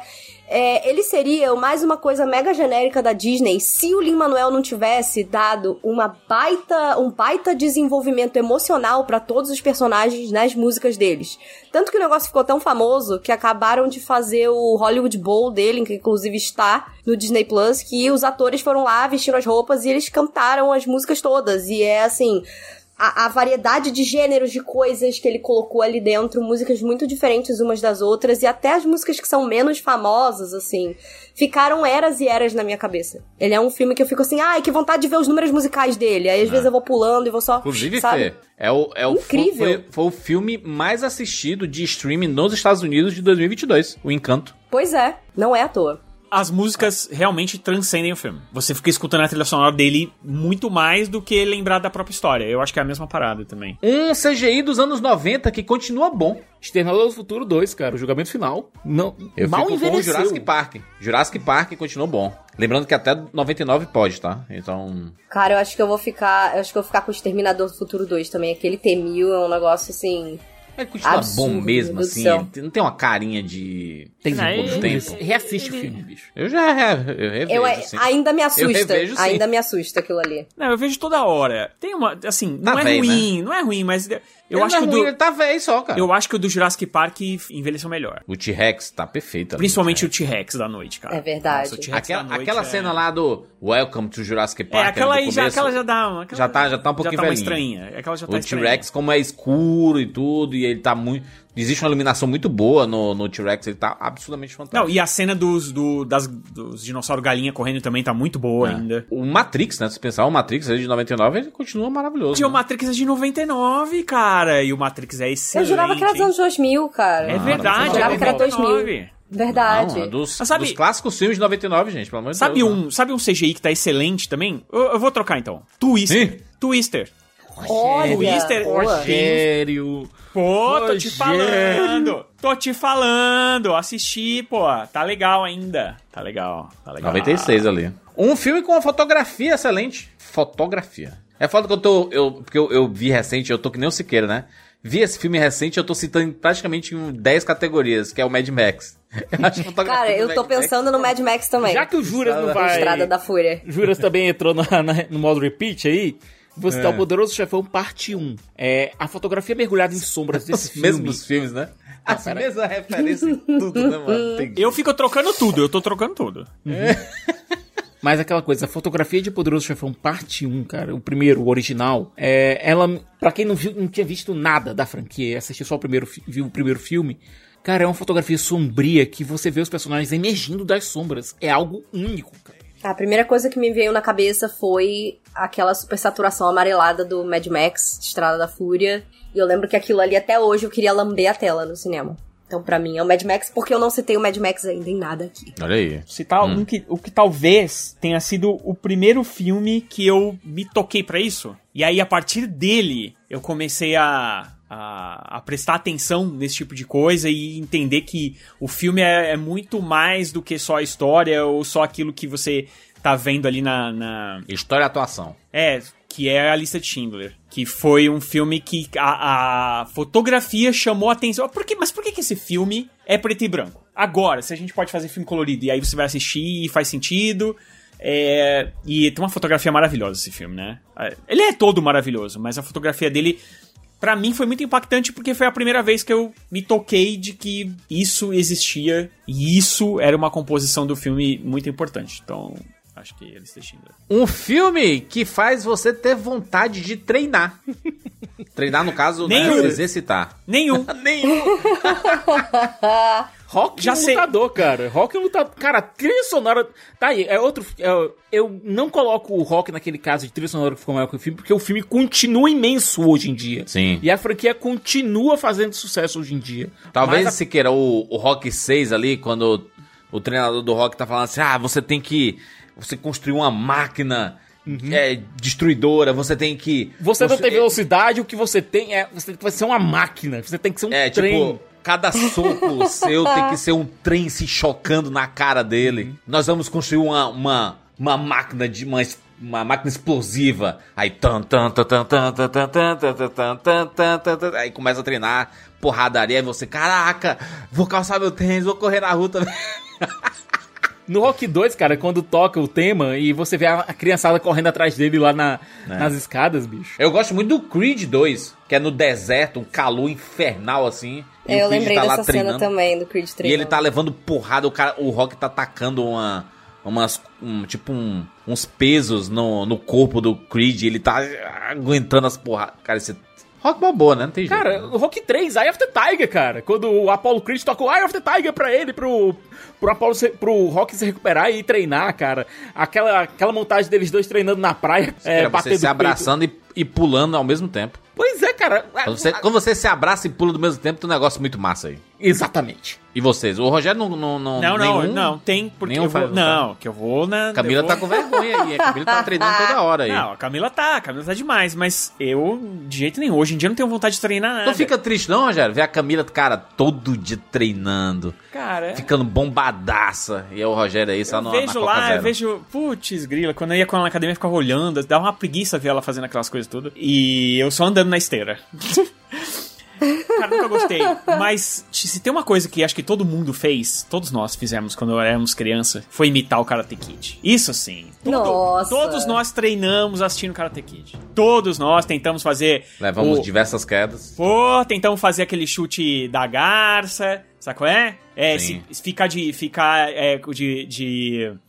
Ponta de pé nas pedras. Cara, todo mundo fez isso. É, então, verdade. Karate Kid é ao concurso nisso. Eu vou meter um aqui que é meio desconhecido, mas que eu sempre recomendo, que não só é um filme que me fez querer levantar a bunda da cadeira, como, cara, não sei, me deixou encantada com dança, com alongamento, com todo tipo de, de exercício que tem, que é o Sonhos no Gelo. Ele é um filme com a Michelle Trachtenberg e a Joan Cusack. Ele é lindíssimo e é a história de uma menina que, que é a Michelle Trachtenberg, que, que ela tá pra fazer um projeto pra ganhar uma bolsa na faculdade. E ela é aquela nerd típica que é muito boa em física e ela resolve aplicar conceitos de aerodinâmica na patinação no gelo. E quando ela começa a frequentar o ringue de patinação no gelo, ela descobre que ela quer, ela tá apaixonada e ela quer se tornar patinadora. E aí ela começa a ter que fazer muito mais coisas do que o normal. Então ela faz todo tipo de treino e eu lembro que eu levantei e eu falei assim: "Quero fazer patinação no gelo". E aí eu fiquei, ah, eu moro no Rio de Janeiro, esquece. Eu pensava que tu ia falar Flash Dance. Não, não.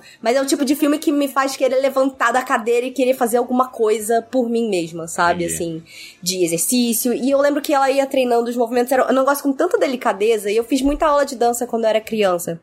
Mas eu danço mal, assim. Então, eu fico assim, ai, poxa, será que hoje em dia eu conseguiria fazer um negócio assim diferente? Tipo, pra mim, não pra me profissionalizar, mas será que eu conseguiria ter esse controle de movimentos e, enfim. Ah, eu acho muito lindo. Chama Sonhos no Gelo, tá no Disney Plus. Vamos lá. Qual filme teve a melhor reação no cinema que você estava e qual era a cena? Cara, eu acho que essa vai ser unânime, né? É, também acho, pô. Aí é sacanagem. Portals? Vai. Vingadores Ultimato? É o- Vingadores! Ultimato, cara. Meu eu, Deus do eu céu. nunca tinha visto, visto uma catarse coletiva tão grande Eu no cinema quanto De na pessoas levantando, aplaudindo Pô, cara, e torcendo. cê- olha, eu já, eu já vi muito, por exemplo, eu até já falei nesse podcast, né, do Retorno do Rei lá, que eu fui, e também era uma sessão com todo mundo fantasiado. Quando teve a, batalha, a grande batalha, é, todo mundo gritando também. Cara, mas nada, nada, nada foi parecido com o que eu vi lá no, no Vingadores, porque parecia um estádio. Teve Ah. gente de pé, Gente. jogando coisa, sabe? Porra, Aquela cara. hora que o Capitão América pega o Mjolnir, você fala, cara, acabou, Ah, acabou, é nossa. isso aqui, é isso aqui. Sabe uma outra cena que eu lembro que a galera teve uma reação muito doida também, de cultura pop recente? Aquela cena no Star Wars, Os Últimos Jedi, quando o Kylo Ren mata o Snoke e ele e a Rey começam a lutar juntos, assim. E você fica, caraca, o que que tá acontecendo aqui? Meu Deus, e aquilo é tão bem construído aquilo. E no final você ainda tem aquele momento que ele fala, não, vem você comigo. Ela, não, vem você comigo. Mas eu lembro que quando, ele come- quando eles começaram a lutar juntos, o cinema veio abaixo. Eu tava gritando num nível, eu tava assim, gente. No episódio 8 tem aquela cena do, do Luke também, né? Poeirinha Quando ele no tá ombro. projetando, né? no- A poeirinha no ombro, gente, aquilo é muito tô E o. Kylo Ren batendo e ele só desviando, e ele, depois ele faz um negocinho com a mão, tirando assim a poeira do. do- Não, é que o Agora, Kylo no Ren- sentido contrário, né, gente? No sentido É. contrário, no episódio 9, quando rolou aquele Não, não. beijo. Não, não é, não é, existe esse filme, nem existe. não é esse o objetivo. É que esse tom. Nem existe esse Não. Eu vou citar o Star Wars Episódio 7, quando o Finn tá lutando contra o Kylo Ren e leva um massacre do Kylo Ren, basicamente. E aí o Kylo Ren vai puxar o sabre de luz e o sabre de luz passa direto por ele e vai na mão da Rey. Cara, essa sessão é marcante na minha cabeça, porque a reação das pessoas foi surreal. A menina Rey segurando o sabre de luz e apertando lá e indo lutar com o Kylo Ren. Essa cena parecia um estádio, foi uma reação inesperada das Foi. Nesse filme também, na sessão que eu tava, também teve muita gritaria quando ela fala assim. É, vamos pegar aquela nave, aí a nave explode, aí o cara, aí o, o Finn fala assim, ah, vamos naquela, aí ela fala, aquela porcaria, aí a câmera vira e tá lá Millennium Falcon. Milênio Falcon. Nossa. A galera, "Ah!" muito bom. Mano, é Quando muito inesperada, o, né? O Han Solo e o Chewbacca, né, também, né? Se não tivesse colocado É. aquela cena do Chewie, We're Home, no trailer, ia ter uma loucura. Mas foi, mas foi empolgante pra, pra chamar as pessoas pro cinema, pra ir ver Star Wars. Porque essa cena é demais É. também. Uma animação sem ser da Pixar, Disney e DreamWorks. Ou DreamWorks, no caso. Não pode ser de nenhuma dessas três. Pixar, Disney ou DreamWorks. Eu vou deixar vocês se esferrando aí e vou por último. Se divirtam. Eu vou, eu vou falar. Eu vou falar. Illumination, então, meu malvado favorito. Eu acho um filme muito bacana, cara. É muito bom esse filme. O primeiro, né? Não, o segundo eu não gosto, e nem dos Minions. Mas o primeiro eu acho sensacional. O Gigante de Ferro, cara, da Warner. Sim, do. Brad Bird. Brad 2D Bird. do Brad Bird ainda. Maravilhoso. Superman. Cara, eu me arrepio, cara. É a melhor atuação da carreira do Vin Diesel nesse filme. Eu vou citar um conto americano. É Lembra do Fível? Boa. Pô, esse filme é Muito lindo. boa. Nossa, esse filme é lindo. E tem uma história triste demais, meu Nossa. Deus do céu. É um filme muito triste, mas ele é muito bonitinho e é isso. Fível. Um que eu ia citar que eu amo, mas como o. Como o Sika já falou da Laika, todos os filmes da Laika são muito bons, que era o Paranorman. Eu vou mudar e eu vou citar um que eu adoro, que é o Perfect Blue do Satoshi Kon. Ah, Eu maravilhoso. amo este filme num grau. Se você aí. Você e o Aronofsky, né, Fê? Nossa, sim, isso que eu ia falar. Se você aí, pessoa jovem que viu o Cisne Negro, ficou, caraca! Assista Perfect Blue, porque muitas das coisas do, do Cisne Negro foram inspiradas abertamente no, no Perfect Blue e no trabalho do Satoshi Kon. Assistam os filmes do Satoshi Kon, galera. É. Perfect Blue é sensacional, é um baita drama, extremamente... Eu até podia ter falado ele, a a gente vai passando o episódio e a gente vai pensando, né, do, daquele É. filme que, que é meio doido. A ideia desse filme é que ele vá te fazendo, junto com a protagonista, confundir realidade com paranoia. E duvidar da própria sanidade. Sim, é uma experiência que todo mundo devia ter. Mas assim, não vê no dia que você tá mal, não. Que Entendi. você pode ir pra uma espiral ali, que nem, que nem o Cisne Negro. Você vai acabar indo numa espiral de depressão ali, mas quando você estiver bem, assista Perfect Blue, porque ele é um filmaço. É cinema, assim, da mais alta qualidade. É, mas eu digo, se você tiver já num momento ruim, não veja Perfect Blue que você vai afundar mais ainda. Tipo, quando você tiver num dia normal, vai, num dia normal. Teve um que a gente. que eu acho que dá pra fazer uma menção honrosa, que são os filmes do Lego, né? Que todos são sensacionais. Ah, são lindinhos. todos são sim. sensacionais. Todos, até o do Ninja. demais. Todos são muito incríveis. O Lego Batman é maravilhoso. Nossa, o Lego Deus. Batman, Aventura Lego.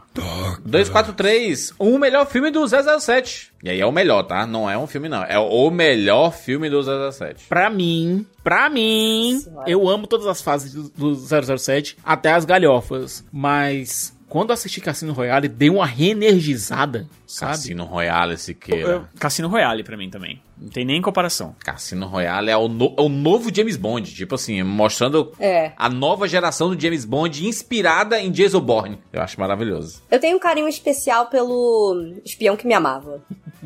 Clássico eu acho muito, do- muito legal. É, eu tinha, meu pai tinha ele em fita, eu assistia desde. Muito bem. Rog- Rogério também? Cassino Royale? Cassino Royale, é, pra mim, é o favorito absoluto. Um filme da DC sem ser The Dark Knight. Superman o filme. É um filme da DC sem ser da DC. Ai, ai, ai. Como assim, mano? Não, eu achei que você ia falar isso. O. o... Aí vai ser um filme da Marvel, tipo um filme. Eu vou. Eu, Dane-se, eu vou falar Watchmen. Que eu adoro. Gostei, gostei. Adoro. Zack Snyder? Zack Snyder. demais. As pessoas reclamam, pode chorar, pode reclamar, eu acho um filmão. Pera, mas é DC, mas é DC antigo. Não, não. DC, qualquer época, sem ser da The, The Dark Knight. Porque a gente fala assim, o melhor filme da história da DC. eu tô Ah, sem ser o The Dark Knight. Eu vou dizer Joker. Meu Deus, Jurandir. Tu falou pra não citar The Dark Knight, aí cita o filme com A Coringa. sociedade! Tu É. vai citar a sociedade! Exatamente. Discu- discussão sobre a sociedade. Caraca. O meu favorito, eu já citei, que é o Aves de Rapina. Eu amo esse filme. É. Ele me, me traz um conforto, assim. Deixa eu pensar algum outro pra eu não repetir. Bota, Porque eu ia tipo, falar o The Batman também, do. Robert Pattinson, porque eu amei, porque eu amei, eu amo a- os jogos da Arkham e foi o que mais me colocou ali, sabe? Mas se eu for também num mais antigo, eu gosto muito do, do Batman do Tim Burton, aquele primeirão de 89. Isso é muito bom mesmo. O Não sei Coringa hoje em ali dia, do... né? Não, eu vi ele recentemente numa sessão de cinema, recentemente, um pouco antes da pandemia, numa sessão dessas de, de cinema. Foi bem legal. Esse Jack Nicholson, o, o Coringa do Jack Nicholson, eu gosto bastante também. Se eu não Entendi. tivesse eu escolhido, se eu não tivesse escolhido o Watchmen, eu com certeza teria escolhido o Batman Retorno, que eu acho filmaço. O Retorno também é muito bom. Esses dois do Batman do Tim Burton são, eu acho, bem maneiros. É que eu revi faz muito tempo, e aí eu não, não, não sei como Cara, é que tá o 2, hoje, o mas- 2 é mu cara, o 2 é muito legal. O 1 um, eu acho que deu uma envelhecidinha assim, Entendi. mas o é meio é bem cringe assim, 1. Mas o 2 é o 2 é mais Cara, mas eu, eu era fã. Meu Batman favorito é o do Adam West. Então, assim, gente, eh, trash não é um problema pra mim. Entendi. 245, o melhor 3D que você já viu sem ser da franquia Avatar. Putz, tu já corta logo o Avatar, né? Porque, é claro, né? Que nem falar da DC e, o- e deixar o The Dark Knight, né? Não tem como. Tem, tem que cortar o melhor. Aí é roubado, pra- aí é roubado. Eu vou, eu vou citar um que eu sempre lembro, que é o do Como Treinar Seu Dragão. Eu acho um, foi um 3D maravilhoso. As cenas de Não. voo são lindíssimas, né? São lindíssimos, mas não do nível de Avatar, né? Tipo assim, é... E, é, e o bom é que foi um 3D feito... É, um filme feito em, pra 3D mesmo. Porque ele é de 2010, né? Ele é de um ano, um ano depois de Avatar, né? Olha, eu vou citar é, um documentário, na verdade. É Vai, Pina. de dança, Siqueira, vai. Sim, qual o problema, pô? Pina. São os é mesmos, a referência. Sim, tu acha que eu vou mudar? Tu tá dizendo o melhor 3D que eu já vi. Pra mim foi o de Entendi. Pina, do Vin Wenders, baseado na vida da Pina Bausch, que conseguiu me colocar dentro daqueles espetáculos. É, para mim é um, um 3D incrível, bem utilizado e utilizado dentro da narrativa. Entendi. Os melhores 3Ds que eu já vi são de documentários do IMAX. É, que O do sempre tem- DiCaprio? Então, tinha o, o do DiCaprio do, é, do Fundo do Mar, acho que o DiCaprio é do Fundo do Mar, né? Era um negócio, assim, tão impressionante que vocês ficavam até com uma certa... Tipo, tinha umas aranhas do mar, não sei o quê. E dá até uma certa urticária, cara. Porque o troço parecia muito vivo, parecia que ia sair da tela, assim. Mas eu acho que o que mais me chamou a atenção foi. Era um do, se não me engano, era do Rubble, do espaço lá e tal, que, tipo, tinha um comecinho assim que era 3D, aí você assistia e falava assim: ah, pô, nossa, esse bagulho aí tá muito computador, nem parece de verdade. E aí, de repente, era isso mesmo, era uma tela e tal. E aí, de repente, quando a câmera mostra a- o astronauta lá na, na- saindo assim, no andando no espaço com uma câmera de verdade. Cara, dava uma sensação assim. Sabe quando você tampa a respiração? Caraca! Sabe? Ah, então- Porque caraca, a, imen- então- a imensidão, assim, cara, maravilhoso. maravilhoso. Tem um que se encaixa nesse, nessa parada é o do Afonso Cuarón, o Gravidade, né? O 3D do Gravidade é absurdo. Eu ia Gravidade falar era do Gravidade. A minha escolha é o Gravidade também. Eu lembro, cara, quando paro e penso assim, nossa, que filme que eu botei o óculos e falei, caraca, e foi, foi o Gravidade. É.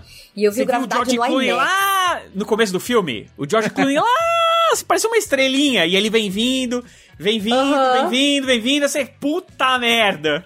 Que Muito que é bom. isso? A Sandra Bullock tá demais nesse filme. É. Vamos lá para os cinco sim. últimos aqui. Esse é um filmaço. Um filme que você não consegue mais ver por causa de alguém. E aí, esse por causa de alguém tem um parênteses aqui. Pode ser por causa de alguém do filme, ou porque você viu com alguém na sua vida e você não, não quer mais lembrar dessa pessoa. Precisa explicar ou só precisa dizer? Você que sabe. O importante é falar, tem que dizer o nome do filme. Esse, esse é o jogo. Pronto, de repente é amor. Não consigo mais ver filmes do Woody Allen. Nenhum. Não consigo. Não consigo. Eu tô nesse momento com o Kevin Spacey, cara. Qualquer coisa Kevin que tenha Space Kevin tá. Spacey. Ó, eu o Kevin não- Space também tá demais. Tá difícil, difícil. também. Tá difícil. Mas ainda tem ou outro, o Seven. Você assiste e tal, mas, cara. Aí mas você o- percebe porque ele fazia tão bem o papel de escroto, né? A gente cria as próprias exceções, né? Tipo assim, é, já que ele, ele, ele é um escroto, um psicopata no filme, então ok, ele sabe. É, não bizarro. é. É porque eu acho que o filme não depende dele, entendeu? Sim, sim. O sim. duro é quando você assiste um filme que depende dele. Aí é, aí é. difícil, cara. Tipo, ver House of Cards, ver Beleza Americana, assim, sabe? É, agora, o Woody Allen, por exemplo, é um cara Complicado. que ele coloca a personalidade dele em todos os filmes dele, mesmo quando ele não aparece. E aí é muito difícil você dissociar a figura do homem porque, cara, é muito irônico o que o cara fala no filme e o que o cara faz na vida real, sabe qual é? Entendi. Então não dá, pra mim não dá. Gostei do Siqueira que ele deu de repente amor aí, não um motivo pessoal. Não falou mais Ninguém- nada. Ninguém perguntou Só nada, né? Uma pessoa vai saber o porquê, tá ligado? Duas. Ele e uma outra pessoa. Ele e a pessoa que É. tem a ver com a situação. Cara, um filme que eu lembro que eu amava assistir quando eu era adolescente. Eu tenho até o DVD com extras e um monte de coisa, mas eu acho que eu, eu, eu revi adulto e eu falei, cara, eu não consigo mais ver esse filme. É o Laranja Mecânica. Eu sei que eu já mencionei ele aqui. Mas eu me sinto ativamente muito mal assistindo Laranja Mecânica. Eu não sei se porque quando eu era adolescente tem aquela coisa da rebeldia e tal, mas ele tem umas cenas tão pesadas. Umas cenas pesadas de estupro, não sei o quê. E é tipo, eu não consigo mais, sabe? É um negócio que me dá indigestão, me dá mal-estar. Então, por mais que, tipo, eu ame frames específicos, aquele início lá com aquele close na cara dele que vai afastando, coisas assim, eu acho incrível. Pedacinhos dele eu conseguiria assistir, mas no geral eu acho ele muito pesado pra mim, hoje em dia. Não é uma coisa que eu reassistiria. A gente vai ficando mais velho, a gente vai experienciando coisas na vida, né? E era uma coisa que eu ficava, ah, aquela coisa do cara malvado, não sei o quê. Aí você fica adulto e você se fala, cara, não, não consigo, não dá mais. Vamos lá, 247 aqui, um filme musical que tem uma música chiclete que não saiu da sua cabeça. E aí é mais sobre a is música do que Halloween, sobre o this filme. né? is Halloween. Eu amo. Minha música de Halloween, que quando chega setembro, eu fico setembro e outubro cantando é, o Estranho Mundo de Jack. Frozen. Let It Go? Let It É, Go. Let It Go, cara. Nossa, Let It Go ficou muito, muito, tocou muito aqui nessa casa. Mano do céu. Como tocou Let It Go aqui, cara. E eu mesmo botava, não é que é elas, não. Eu mesmo botava pra escutar porque eu gostava. Eu gosto, acho uma música muito bonita e que significa muita coisa. Pensar, é porque tem muitas dessas que ficam, né? Eu vou citar Disney também. Tem jeito, não vou citar Disney. Vou citar Moana. A Nossa. música Saber Quem Sou. Eu sou Moana. Eu sou Moana. E, cara, essa, essa música é maravilhosa. O, o próprio Welcome, né? Do, do You're welcome. Well, nossa, essa também. The Rock cantando. São músicas muito chicletes, assim. Eu passei muito tempo cantando e fixado aqui na cabeça. O próprio Encanto é assim também, né? Olha, eu vou citar um filme. O Juras, eu acho que gosta muito desse filme também. Que é o mesmo se nada der certo, o Begin Again. A trilha sonora inteira desse filme ficou na minha cabeça, especialmente Lost Stars. A Keira Knightley devia estar cantando profissionalmente. Filme que tem uma frase de cinema muito marcante. Ah, Aí, cara. Aí você fica à vontade aí, tá? Mas a frase tem que ser Eu vou marcante ter que mesmo, as pessoas repetir, eu vou ter que repetir, eu vou ter que repetir. Ah. Eu vou de Blade Runner, All These Moments Will Be Lost Like Tears in the Rain, Time to Die. É. Eu tatuaria isso, mas é grande demais, não vai caber. Como lágrimas na chuva. Olha, eu tava vendo uma- alguns vídeos do, do Robin Williams. E esse homem é. Robin Williams fazendo stand-up. Bom dia, Vietnã. É, não, e fazendo apresentações é algo fenomenal. E tem um filme que eu adoro, que é o Scarface, do Brian De Palma com Al Pacino. E o Robin Williams, ele foi certeiro no stand-up dele, quando ele disse, olha, Al Pacino, meu amigo Al Pacino, ele cunhou uma frase que é repetida por diversos, vários homens na cama com as suas respectivas. Say Say hello. hello to my little friends!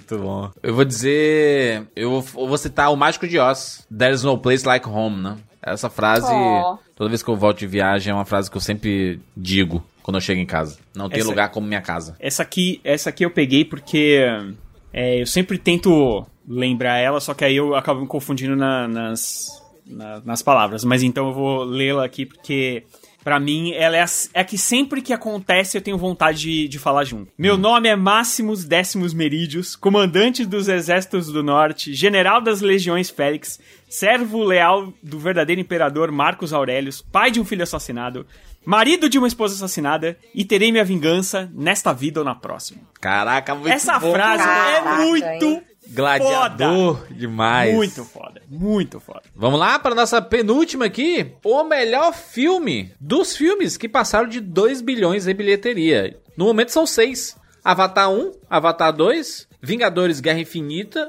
Vingadores Ultimato, Titanic e Episódio 7. Desses seis filmes, qual o melhor dos filmes? Titanic! Eu vou de Titanic também. Titanic também. Eu vou de Ultimato. Caraca, não é possível, Rogério. eu vou, é, eu tenho uma tatuagem do Titanic ou tenho uma Não, tatuagem não, do não, mas Ultimato? peraí. É é o melhor Ih. filme. Pra mim não é é o filme mais marcante pra você. É, o- cara, o mais marcante é o mais.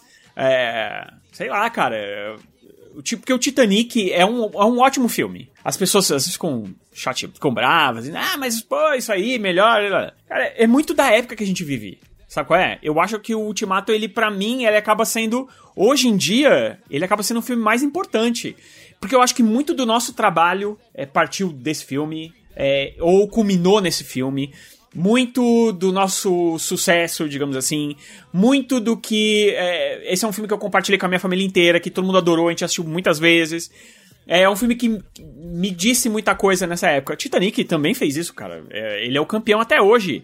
De vezes no cinema que eu assisti um filme. Que eu assisti quatro vezes. Então, é, sei lá, é de momento. Talvez você me pergunte isso daqui dois anos e eu te fale um outro filme. Não sei. Mas nesse momento. Quando é o último. Ultimato tiver envelhecido mal pra cacete. Pode ser, pode ser. Mesmo porque ele é um filme meio sem começo, né? Se você for pensar bem. É, porque ele precisa do outro filme, né? Exato. Vamos lá, última, última opção aqui, 50 ou barra 250, né? Na continuação dos nossos nossas brincadeiras 50 filmes. Um filme essencial para todo cinéfilo, na sua opinião, obviamente. Todo mundo que gosta de cinema tem que assistir esse filme. Clichê, aí não tem como você fugir disso, certo? É. Eu acho o Poder do Chefão. Caraca, o Siqueira. Siqueira encarnou no Rogério. Mas eu não falei Poder do Chefão em ninguém, né? Em nenhum. Eu me, eu me segurei pra Ainda falar bem Poder que tu tirou isso do Siqueira, né? Queria citar outra coisa. Por isso que eu falei primeiro, porque ele ia falar. Porque eu acho que ele. Cara, ele tem a linguagem perfeita é, de cinema. É cinema puro, sabe? Sim. Tudo. Storytelling, atuações, é, fotografia, trilha sonora.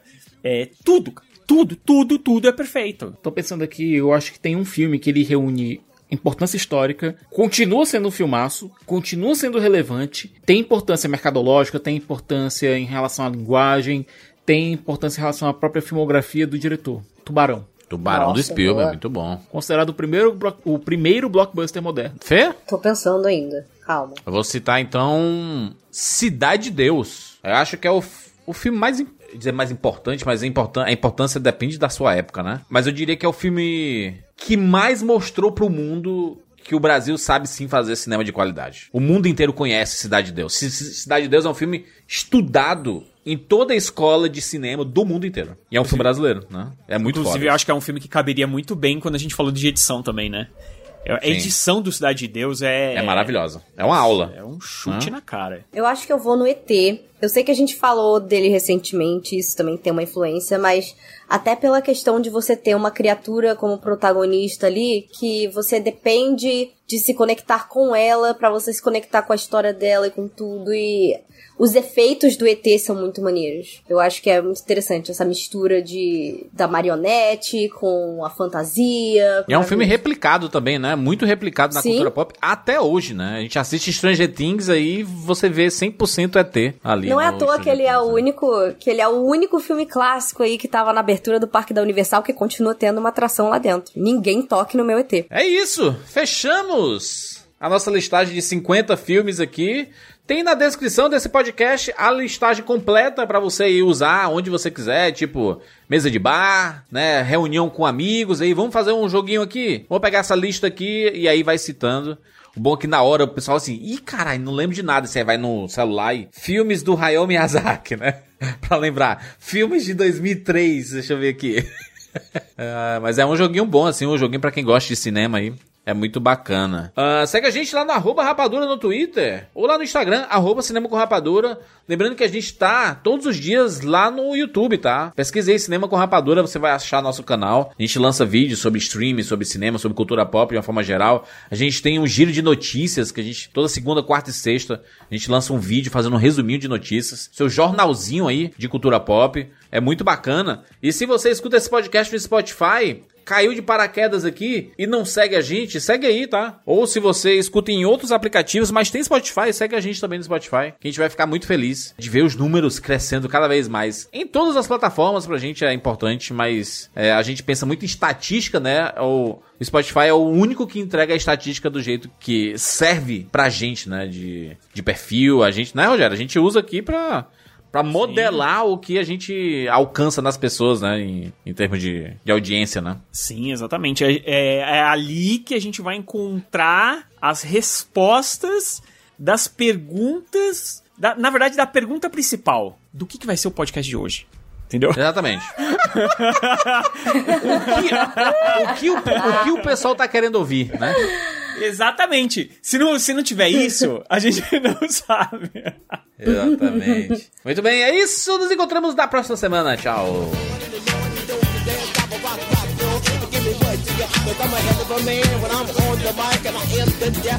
Keeps the lie. I'm a hell of a man